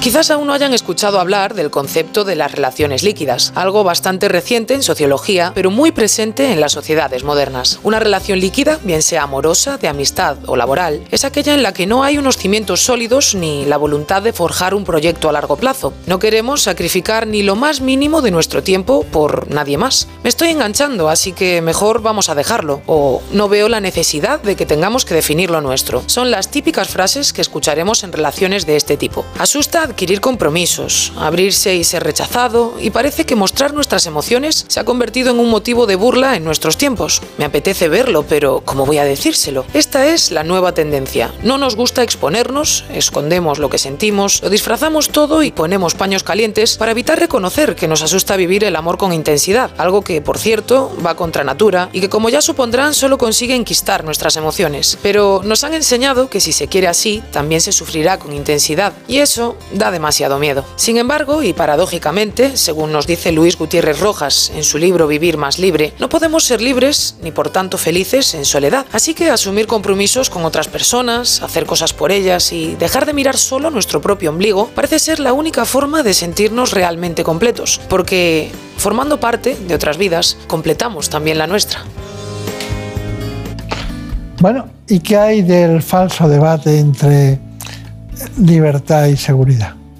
Bueno, yo creo que de alguna forma, eh, esto es un, un tema quizá más político, ¿no? más ideológico, hay personas que han dicho, para que una sociedad sea libre, tiene que renunciar a veces a la seguridad, o viceversa. Si quiere ser segura, tiene que renunciar a la libertad. Y eso hace que, por ejemplo, pues, determinados organismos controlen la libertad de expresión o controlen nuestros movimientos o sepan perfectamente lo que decimos o lo que escribimos o lo que hacemos, o incluso a nivel de seguridad pues puedan tener todo tipo de datos nuestros personales. ¿no? Y yo creo que al final las democracias a veces se aprovechan ¿no? y bajo el, amparo de, darnos seguridad lo que en el fondo hacen es controlar y quitarnos libertad.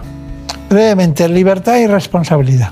Sí, había un autor que es Víctor Frankel, muy famoso por su famoso libro de El hombre en busca del sentido, que decía que igual que en la costa este norteamericana hay una estatua de la libertad, en la costa oeste debería haber una estatua de la responsabilidad. Estados Unidos, que es el paradigma de la sociedad libre, del mundo libre, es el país con la mayor tasa de porcentaje de reclusos, incluso tiene pena de muerte.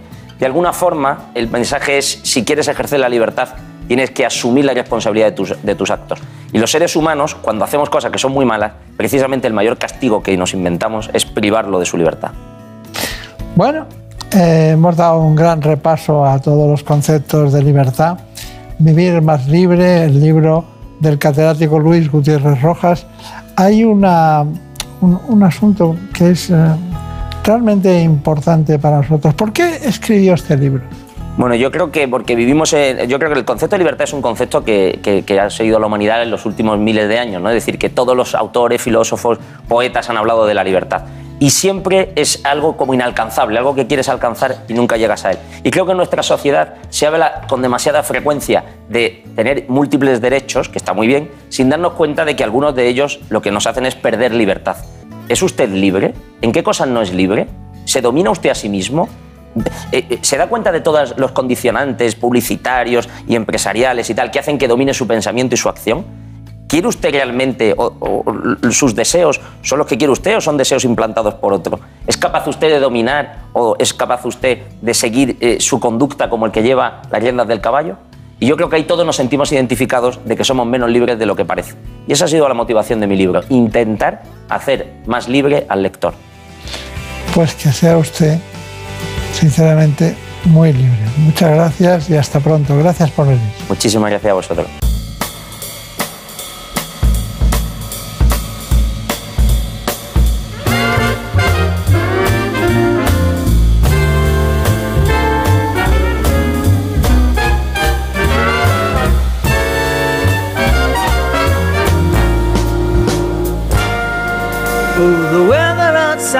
Frightful, but the fire is so delightful. And since we've no place to go, let it snow, let it snow, let it snow. Están oyendo el programa En Buenas Manos del doctor Bartolomé Beltrán. Se emite todas las semanas los sábados de 4 a 6 de la mañana.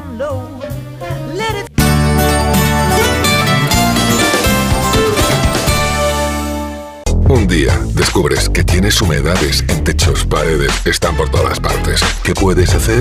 Llama a Murprotec.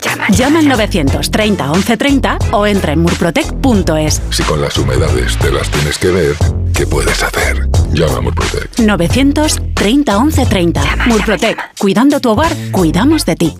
Mira, tenemos que hablar. Lo nuestro no funciona. Cada vez estoy más cansado. Se me hace todo un poco cuesta arriba. Cuando veo que volvemos a empezar, me puede la pereza. Sé que llevamos toda la vida juntos, pero no tenemos futuro. Es pensar en el día de mañana y... Si tú también quieres romper con la rutina, por fin no es lunes, con Jaime Cantizano. Los fines de semana desde las 8 de la mañana y siempre que quieras en la web y en la app. Onda Cero, tu radio. Los fines de semana cuidamos de nuestras mascotas con Carlos Rodríguez. Vamos con las consultas, ya sabéis que nos las podéis mandar de cualquier tipo, de cualquier animal y ya está. Cuando el perro se anima mucho, el cachorro lo persigue y hasta le muerde en el costado y ya le arrancado pelo. ¿Qué tengo que hacer con eso? ¿Por qué el gato mete los juguetes en el bebedero? ¿Qué le pasa a este gato? Como el perro y el gato. Cuidaros mucho y como siempre, sois la caña de España. Sábados a las 3, domingos a las 2 y media de la tarde y siempre que quieras en la app y en la web de Onda Cero. Patrocinado por Menforsan, los especialistas en cuidados, higiene y cosmética natural para las mascotas. Te mereces esta radio. Onda Cero, tu radio. Si eres de los que se duermen con las noticias, aquí eso de despertar interés se nos da bien. Nos acompaña Pedro Sánchez. He tratado siempre de, cumplir con mi palabra. ¿Y por qué nos ha mentido tanto entonces, presidente? Señor Núñez Feijóo, buenos días. ¿Está usted insinuando que la dirección de correos ha tenido algún interés en que no se repartieran a tiempo los votos por correo? Pocos se atreven a preguntar lo que todos queremos saber, pero en Onda Cero contamos con más de uno. Si escuchar lo mismo de siempre te cansa, despiértate con Alsina. Más de uno con Carlos Alsina. De lunes a viernes desde las 6 y siempre que quieras en la web y en la app. Onda Cero, tu radio. ¿Los delfines se automedican? En la tertulia Zona Cero de la Rosa de los Vientos se trató este tema. Según recientes investigaciones, diferentes especies de animales tienen la capacidad de automedicarse. Químicos y biólogos descubrieron que los delfines de nariz de botella se frotaban con fines medicinales contra unas especies concretas de coral que tenían propiedades antibacterianas. Si no escuchaste el programa o quieres volver a escuchar cualquier programa o sección a la carta, entra en la web y en la app de Onda Cero. No te pierdas nada. Onda Cero, tu radio.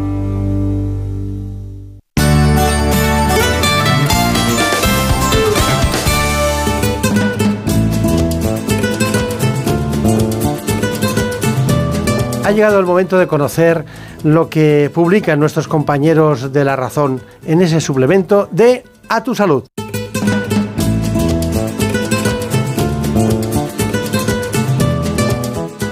Saludos desde La Razón.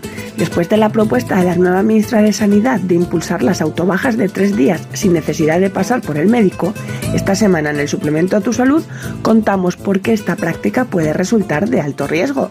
Y es que algunas enfermedades de gravedad se ocultan en síntomas tan comunes como la cefalea, el dolor de espalda, el frío o la sed de más, que solo un médico realmente puede valorar y hablamos de cáncer de próstata con el urólogo Guillermo de Andrés Boville, miembro del Centro Especializado en Próstata de la Clínica Universidad de Navarra, quien nos cuenta por qué hay numerosos motivos para la esperanza en el abordaje de este tumor, ya que es el más frecuente en varones.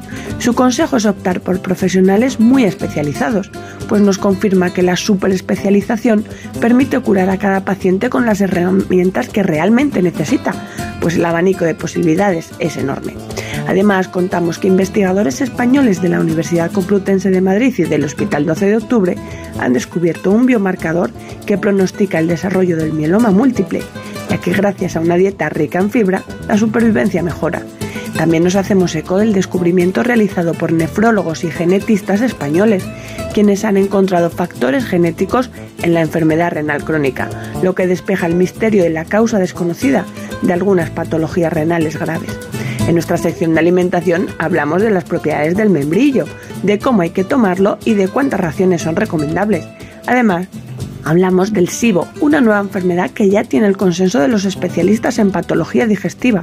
Sin embargo, advierten de que la mayoría de los pacientes con síntomas de SIBO no lo padece, de ahí que se desaconseje hacer el test del aliento con signos inespecíficos. Pero como siempre, estos son solo algunos de los contenidos. Encontrarán más información en las páginas del suplemento a tu salud y durante toda la semana en nuestra web www.larazón.es barra salud. Sin más, que pasen una feliz semana y cuídense. En buenas manos.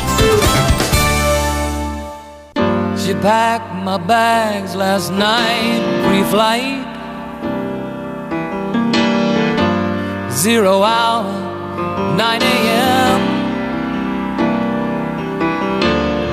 And I'm gonna be high. En estos días tan especiales, Marina, tenemos un asunto que afecta a hombres y mujeres y es el alto porcentaje de obesidad.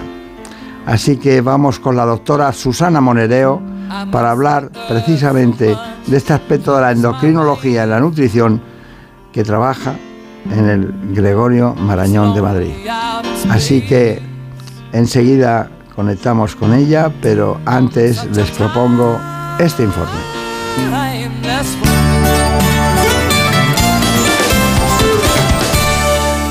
Según la Organización Mundial de la Salud, la obesidad se ha convertido en uno de los problemas de salud pública más graves de este siglo y ha alcanzado cifras de epidemia ya afecta a unos 650 millones de personas en todo el mundo. En España la obesidad se ha disparado en las últimas décadas y es el país con mayor tasa de Europa, donde ya ronda el 25%. Los expertos coinciden en que el sedentarismo y el aumento del aporte calórico son las principales causas de la obesidad, y para combatirla es preciso llevar una dieta equilibrada baja en grasa, en la que haya una disminución de la ingesta de calorías, acompañado de ejercicio físico. En ocasiones el tratamiento se puede complementar con fármacos y en los casos más extremos con cirugía. El exceso de grasa corporal es una enfermedad que por sí sola causa numerosas comorbilidades, empeora la calidad de vida, aumenta la mortalidad y genera un elevado coste social y sanitario. Bueno, pues perder peso, dietas, ayuno, bueno, son muchas cosas. Doctora Monereos, me alegro mucho de verla. Ah, mucho. igualmente. siempre de tanto en cuanto nos tenemos que ver. ¿no? Bueno, eh, bueno eh, tenemos la posibilidad de conocer mejor su historial. ¿no? Sí, pues como han visto, hoy nos acompaña la doctora Susana Monereo. Es jefe del Servicio de Endocrinología y Nutrición del Hospital Universitario Gregorio Marañón y del Hospital Ruber Internacional de Madrid. Además, es secretaria general de la Sociedad Española de Obesidad y ha sido valorada entre los 100 mejores médicos de España por la revista Forbes desde hace varios años. Bueno, eso, eso de hace varios años y hace varios días siempre es Forbes para, para nosotros, pero ¿qué satisfacción tuvo? Pues grande, la verdad que da gusto que te Sí. consideres. Es muy curioso, pero no es frecuente. No. No, no es frecuente. Bueno, tenemos eh, muchas cuestiones que tratar hoy. Entramos en temas de los que a usted le gustan. Me dicen que, por cierto, que ha aumentado muchísimo la consulta en todos los sentidos y sobre todo en la obesidad, ¿no? Sí, yo creo que hay un poquito más de concienciación y la gente consulta porque tiene ganas de solucionar el problema. Al final, que nadie quiere tener esa enfermedad, ¿no? Es que le Claro. limita mucho y hay que intentar solucionarle cuanto antes mejor. Ese es otro tema, un mensaje que tenemos que dejar muy claro. No esperar a, que a ponerte muy gordo, entre comillas, sino in- ir antes. Ir antes. Bueno, vamos en primer lugar con la inyección de obesidad y nos lo cuenta y luego lo matizamos. ¿Le parece? Pues sí, una dieta equilibrada es fundamental para los pacientes con obesidad. También existen fármacos para tratarla. Uno de ellos, del que se está hablando mucho, es una inyección que está disponible desde el año pasado. El doctor José Atencia del Hospital Ruber Internacional nos ha explicado en qué consiste este este tratamiento y un paciente que se lo han prescrito nos cuenta su experiencia. Fui al médico a hacerme un análisis de sangre como consecuencia del COVID y entonces me dice la doctora que tengo colesterol, hipertensión y diabetes tipo 2 y que me va a mandar un, fármaco para poder adelgazar. Últimamente tenemos a disposición algunos fármacos como es el grupo terapéutico de los análogos de GLP-1. Es un grupo que surgió para el tratamiento de la diabetes y lo que hace es imitar a una hormona del cuerpo que es capaz de producir, además de reducir los niveles de azúcar, de producir saciedad y favorecer eh, pues una dieta más restringida, ¿no? para favorecer una pérdida de peso. Yo empiezo a perder peso y eh, llego a perder como 12 kilos. He perdido una talla de pantalón y me noto que me muevo más ágilmente. Para conseguir que el fármaco verdaderamente ayude a esa pérdida de peso, eh, no nos debemos olvidar nunca de la dieta y el ejercicio. Al final estos fármacos no son fármacos milagros, son ayudadores. Cuando yo se lo comento a amigos, quieren todos, eh, claro, perder peso sin sufrir, que ese es el kit de la cuestión. Pierdes peso sin sufrir. Tenemos dos grandes eh, indicaciones. Por un lado tenemos eh, las opciones del fármaco indicadas para pacientes con diabetes, con sobrepeso u obesidad y por otro lado tenemos las versiones indicadas solo para pacientes con sobrepeso u obesidad con alguna complicación asociada. No recomendaría a nadie que se tomara el medicamento por su cuenta porque es peligroso, ya que tiene contraindicaciones. Que no se lo compren a terceros y que vayan al médico para poder solucionar el problema que tengan. ¿Qué le ha parecido? Lo cuentan bien, ¿eh? Bien, bien, lo cuenta bien, sí. Cuénteme. Pues realmente eh, este fármaco existe, es como dice el doctor Atencia, un- una hormona que lo que produce es saciedad. Y produce saciedad de dos maneras. Por un lado quita el hambre, el hambre cerebral, el hambre de buscar comida, pero también esas hambres paralelas que tenemos, que es la ansiedad, el hambre hedónica, el hambre porque estamos contentos, porque estamos tristes, porque comemos por aburrimiento, porque todo eso lo quita. Y produce una cosa muy interesante y es que hace que el vaciado gástrico se enlentezca. de manera que eh, te pones a comer y enseguida te notas que te pones lleno. Y eso hace que pares de comer y eh, el resumen es que la cantidad de comida que tomas a lo largo del día es muchísimo menor, pero sin esa sensación horrible de estar pasando hambre, sin restricción. Claro. ¿Y, y por qué después de perder peso hay lo que se llama el efecto rebote? Pues porque como seres biológicos estamos diseñados para que el peso se mantenga, porque es lo que en teoría nos salva, nos hace sobrevivir al hambre y a las penurias. Entonces, cuando tú adelgazas, es como si se encendieran las alarmas y, se, se produce un mecanismo, baja el gasto en energía, ahorramos energía y suben las hormonas del hambre.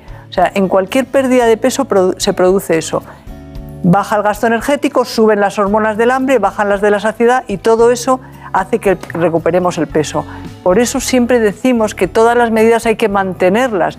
Y estos fármacos que han venido ahora con poquísimos efectos secundarios que son totalmente eficaces y seguros, nos van a ayudar enormemente a mantenerlos a lo largo del tiempo y eso va a cambiar, yo creo que la perspectiva de tratamiento de la obesidad completamente. Dígame, ¿cuáles son las peores consecuencias concretamente de la pérdida de peso? De la pérdida, las peores. Conozco pocas que sean malas. La verdad es que eh, la pérdida de peso casi siempre es beneficiosa, pero siempre que se pierda la grasa, no los músculos. Eso es una cosa muy importante. Entonces, en la, en la pérdida de peso, cuando se realiza con una dieta bien hecha, haciendo ejercicio, con estos fármacos que ayudan, normalmente se pierde grasa y el individuo gana salud. Pero cuando, por ejemplo, perdemos peso de una forma muy aberrante o con una enfermedad o con dietas de esas milagros, una barbaridad, perdemos los músculos y eso, aunque la pérdida de peso se produce, el beneficio para la salud no se tiene, es más, es perjudicial. ¿Y ahora las consecuencias de la obesidad? Bueno, pues la obesidad es una enfermedad que afecta a todo lo que nos podamos imaginar, empezando por la cabeza. No conozco a nadie que estando obeso se sienta feliz, se sienta bien. La, mayor parte de las personas están muy estigmatizadas y no quieren, están sufriendo enormemente desde el punto de vista psicológico, mucha discriminación, mucha baja autoestima, problemas de depresión, hay mucho. Y luego afecta a todos los órganos, insuficiencia cardíaca, problemas en el riñón, diabetes, hipertensión. Y ahora sabemos que es uno de los factores principales en el cáncer, en cánceres tan prevalentes como el cáncer de mama, cáncer de esófago el cáncer de próstata, o sea que, que es una enfermedad que afecta a todo y por tanto yo creo que el prevenirla nos va a ayudar y nos va a mejorar la salud individual y a nivel de, población enormemente. Bien, ¿Y, ¿y cuándo debemos poner en alerta? Yo creo que el mundo que nos rodea es tan facilitador de ponernos obesos, es tan obesógeno, que se dice así, que yo que con unos pocos kilos de más hay, hay que empezar a pensar que no podemos seguir así y que hay que ponerle remedio. Porque el problema es que cuando la obesidad ha entrado y tienes ya unos kilos, muchos kilos de más, se rompe el regulador central del peso, se anula y es como si se te estropeara el termostato y siempre va a tender a llevarte al peso alto. Entonces es muy importante no llegar ahí. Entonces con un pequeño sobrepeso, con un sobrepeso más grande, pero intentar poner solución rápido y antes. ¿Y, por qué hay eh, tan poca conciencia social concretamente de la obesidad? Pues porque hasta, a ver, el medio ambiente este tan facilitador de que engordemos ha cambiado hace relativamente poco, como 50 años. Hasta hace 50 años no había comida. Entonces los que comían y los que estaban más gorditos solían ser los de clase social alta, los reyes, los que mandaban, los, dueños del mundo. Los demás pobres y, hambrientos. Entonces, el, estar obeso de alguna manera o el estar con más relleno eh, eh, era un, estigma social de, bienestar y de salud. Eso no nos ha dado tiempo a cambiarlo y yo creo que todavía hay mucha gente que no es consciente de que está obeso. Simplemente dice, nada, estoy un poco gordo y lo que haré es, cuando quiera, mm, adelgazar. No, ya no puede, porque ya se le han estropeado los mecanismos de regulación del peso y ya no puede. Por eso creo que hay que ser muy consciente de que unos kilos de más ya te pueden hacer daño y empezar ahí a luchar contra ello. Mecanismos de regulación del peso. ¿Qué quiere decir eso? pues esa regulación del hambre y la saciedad. Es decir, eh, no es casual que tengamos hambre a unas horas, que mm, entonces todo eso tiene unos mecanismos de regulación cerebrales que tienen que ver también con el reloj biológico, con que comemos, tenemos hambre por la mañana, por ejemplo, la gente que tiene hambre por la mañana es un hambre mucho más fisiológica, más natural. Los que tienen hambre por la tarde es un hambre mucho más relacionada con la ansiedad, el estrés. Llegan a casa y se recompensan con la comida, no porque tengan hambre, comen sin hambre. Entonces, esa desregulación del, centro eh, cerebral, con, por ejemplo, con la cronobiología, hace que acabemos obesos.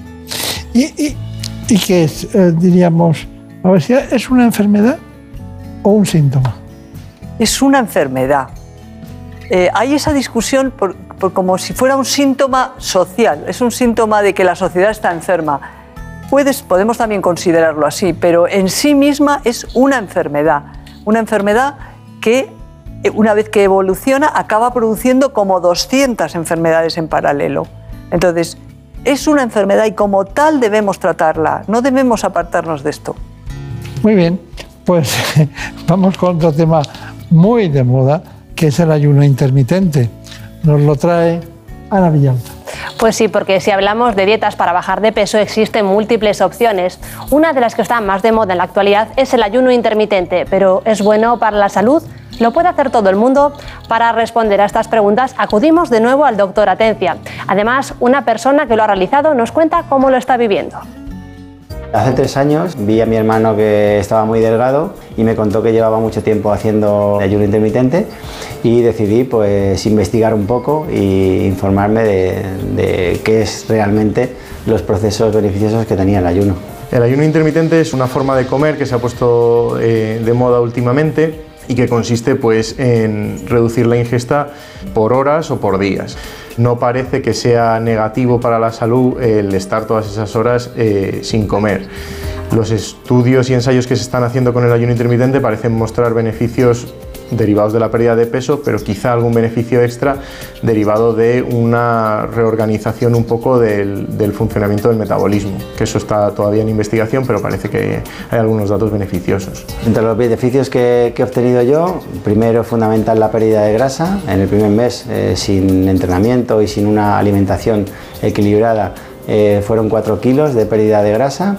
Una parte importante ha sido eh, la mejora del sistema inmune. En los últimos tres años solo me he puesto malo una vez y que en tres años no tengas ningún resfriado, pues eh, te da un indicador de que algo está funcionando mejor. Eh, a nivel de, dietas, pues hay mucha publicidad, hay muchas informaciones en redes sociales y no todas son sanas o no todas tienen datos detrás que demuestren beneficio, con lo cual Em, creo que siempre es buena la supervisión de un especialista, por lo menos al principio, para no, no cometer errores o hacer transgresiones importantes. Bueno, está muy bien, estamos aprendiendo muchas cuestiones en relación con el ayuno intermitente de la mano de la doctora Susana Monereo. Pero tengo aquí, eh, me noté tres, tres posibilidades. ¿no? Una es el ayuno intermitente por horas, que no hay que tomar prácticamente nada entre 12 y 18 horas, ¿es correcto? Sí. Y luego está la modalidad 5-2, cada 5 o 2 días, es la, la, siguiente modalidad. Y luego hay un ayuno intermitente a días alternos, a días alternos. Un día sí y otro día no. bueno, ¿me, ¿me, puede explicar brevemente las tres posibilidades, cómo actúan? A ver, lo primero un poco lo que ha dicho el doctor Atencia, el, ayuno intermitente lo que vio o demostró fue muchos beneficios metabólicos, cardiovasculares, sobre la inmunidad y tal, pero no tiene tantos o no es tan fácil demostrar las diferencias y los beneficios sobre la pérdida de peso. Solamente se pierde peso si en el momento en el que comes, las calorías totales que tomas no son muy grandes. Si tomas, comes mucho en cuatro horas, y compensas tal, pues al final no pierdes peso. O sea que para perder peso, independientemente de que comas eh, de una manera o de otra, es importante comer poco en general. Y luego, realmente diferencias de, muy grandes de una forma de ayuno y de otro no hay. No hay. Eh, todos más o menos vienen a producir lo mismo. mejora la glucosa, mejora el colesterol, mejora mucho el perfil cardiovascular y pierden peso aquellas personas que son capaces de comer moderadamente y con control en los momentos en los que comen. Está, bien, pero ¿por qué falla la gente? ¿Cuál es el fallo principal que tiene a la hora de perder peso? Yo creo que el fallo principal es lo difícil que es no comer cuando tienes la comida que te está invadiendo y en un mundo donde socialmente solo vivimos alrededor de la comida. Porque dime tú, si conoces a alguien que no esté todo el día pensando en una comida, en una cena, en los amigos, en la familia, es decir, la comida nos invade, son como los ocupas, que como abras la boca se te meten dentro. Entonces, eso es una grandísima dificultad aparte de que comer es divertido, estar rico, es muy recompensante, entonces estar siempre y eternamente en pie de guerra contra ese mundo de comida que lo tienes alrededor es muy cansado. Entonces, entre que el cuerpo tiende a facilitar el hecho de comer y a, que estemos comiendo continuamente, porque estamos diseñados así, no olvidemos que biológicamente somos como los perros, o sea que tenemos tendencia a comer. El mundo que nos rodea es tremendamente favorecedor esa lucha continua hace. Y luego la gente se ha cansado porque hasta ahora los tratamientos eran muy poco eficaces. O sea, hacían un tratamiento, perdían peso y el efecto rebote aparecía enseguida y la gente se hartaba. Estaban cansados, de, como frustrados, ¿no? Yo creo que esto, los nuevos fármacos van a, hacer un cambio radical aquí. O sea, que usted ve perspectivas de, solución en este, en este... Hombre, yo creo que eh, la, aparición de estos, como le han llamado los GLP-1, ¿no? que son unos, unas hormonas gastrointestinales que producen saciedad, que prácticamente no tienen casi efectos secundarios y que se pueden utilizar en la mayoría de la población y con una cantidad de ensayo clínico y de investigación que hay detrás, yo creo que este es un mundo que va a cambiar mucho. Ahora en España tenemos dos, uno de inyección diaria, otro de inyección semanal, que este último todavía está terminándose de, gestionar, por así decirlo, y que tiene que ser aprobado por la Agencia del Medicamento Español, aunque está aprobado en Europa, y hay un poco de desabastecimiento porque Estados Unidos se lo está llevando todo. esos dos ya están, pero el tercero que viene ya es de otra empresa todavía más potente, lo esperamos para finales de año. Y luego en investigación hay un montón, ya hay por lo menos cinco o seis diferentes. O sea, yo creo que hay un mundo nuevo, diferente, muy interesante. ¿Estos serían los mayores avances? Yo creo que ahora mismo sí, en ese aspecto, desde el punto de vista farmacológico mucho, pero luego también empieza a haber muchos avances desde el punto de vista de qué hace que gastemos más energía. Y se está viendo que hay fármacos que también nos pueden ayudar a que ese metabolismo se active. Ese es otro camino que se está eh, intentando eh, avanzar. Yo creo que los fármacos, igual que se quitó la cirugía de las úlceras, ¿te acuerdas? que cuando apareció el helicobacter ya dejaron de operarse, pues yo creo que en la obesidad va a ocurrir lo mismo. Los nuevos fármacos, y de aquí a cinco años va a haber un cambio enorme en ellos, vamos a ver otro mundo. Otro mundo es precisamente, doctora Monaleo, el del cáncer y la obesidad. ¿Qué tenemos de eso? Sí, antes lo decíamos, enfermedades cardiovasculares, infertilidad, hipertensión o diabetes tipo 2 son solo algunas enfermedades que están relacionadas con la obesidad y ahora también sabemos que con algunos tipos de cáncer. Como estamos viendo en el programa de hoy, el exceso de peso no es solo un problema estético, también lo es para nuestra salud.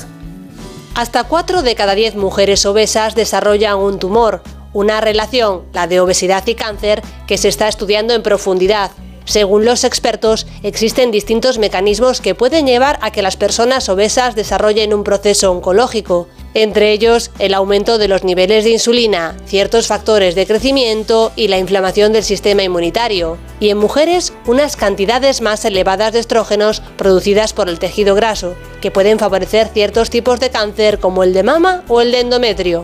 Además, las células de la grasa, los llamados adipocitos, influyen en los procesos que regulan el crecimiento de las células tumorales. Diferentes tipos de cáncer, como el de colon, el renal, el de hígado y de ovario, guardan una relación importante con la obesidad. Y ojo, porque esto también atañe a los niños. Sufrir obesidad en la infancia aumenta el riesgo de que en el futuro se padezca algún tipo de tumor. Y es que no solo el riesgo de sufrir enfermedad cardiovascular es un motivo para bajar de peso. Bueno, doctora Monereo, ¿usted ve estos casos clínicamente? Muchísimo. Muchísimo. En mujeres el cáncer de mama casi siempre va unido a obesidad y luego, por supuesto, el cáncer de útero, de, de endometrio, mucho. El cáncer de colon en varones, sí, sí. Y por ir acabando, eh, realmente los últimos avances, ¿dónde están? ¿Están en el GLP-1 y, es- y sus derivados? Sí, yo creo que los avances que vamos a ver, una realidad que ya está y que además va a seguir creciendo, son en esas hormonas gas- gastrointestinales que producen saciedad y mejoran los aspectos metabólicos como la diabetes. Ese binomio, un avance espectacular. ¿Hay algún trastorno secundario, no? De náuseas, de Sí, estreñimiento? todos son efectos gastrointestinales y sobre todo hay que hacer un escalado de dosis despacito para que se toleren bien, pero en general van bien. Bueno, entonces, ¿qué tenemos que hacer como país para parar eh, esta avalancha que tenemos? Pues yo creo que lo primero concienciarnos de que esto es una enfermedad y pararla eh, antes de que, de que aparezca. Eso a nivel de cada uno. Y luego a nivel poblacional el Estado tiene que establecer líneas de prevención. Hay que hacer un plan estratégico de obesidad que ayude en la prevención que tiene que afectar a los colegios, a los ministerios. Es decir, esto no ya no es un problema sanitario, esto ya tiene que tener que ver con la educación, con muchos otros aspectos. Bueno, eh, no hay ningún, ningún. Cuando alguien inicia un camino, tiene que ir a un, buen especialista o a un especialista. Cuando inicia este camino con una de las alternativas, o puede ir por su cuenta.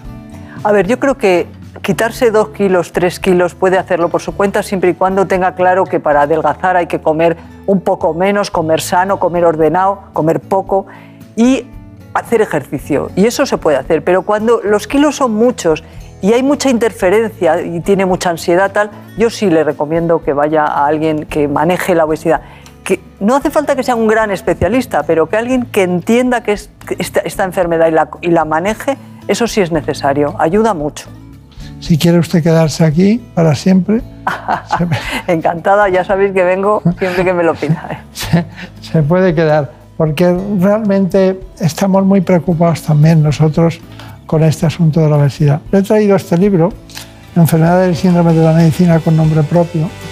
Eh, están todos los, los- los problemas médicos que hemos encontrado, tardamos ocho años en hacerlo, y con este libro, que es lo mejor que se le puede dar a un clínico, eh, le deseamos lo mejor, sea muy feliz. Gracias. Y, y un día iré a comprobar que hay una cantidad de gente esperando tener el momento para poderla ver. Muchas gracias. Vale, muchísimas gracias. Gracias. En buenas manos. Oh, the weather outside is frightful. Están oyendo el programa En Buenas Manos del doctor Bartolomé Beltrán. Se emite todas las semanas los sábados de 4 a 6 de la mañana. En buenas manos. El programa de salud de Onda Cero. Por un beso tuyo, contigo me voy. No me lo pregunto, contigo me voy. Que se me fue del alma, contigo me voy. Yo me voy, yo me voy, yo me voy, yo me voy. Ya saben ustedes que volveremos como cada semana y haremos el espacio de 4 a 6 de la mañana, de sábados a domingos. No lo olviden, aquí seguimos, lo hacemos por su salud. Por un beso tuyo, contigo me voy. No me lo pregunto, contigo me voy.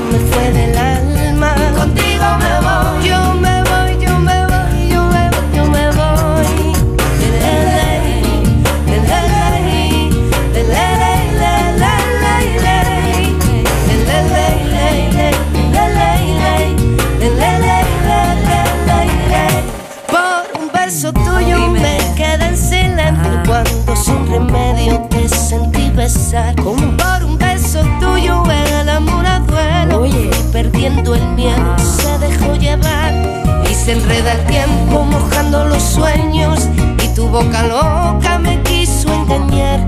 Por un beso tuyo ya no tengo dueño, acércate un poco, muéveme a besar. Por un beso tuyo, contigo me voy. No juegues conmigo, contigo me voy. Quédate esta noche, contigo me voy.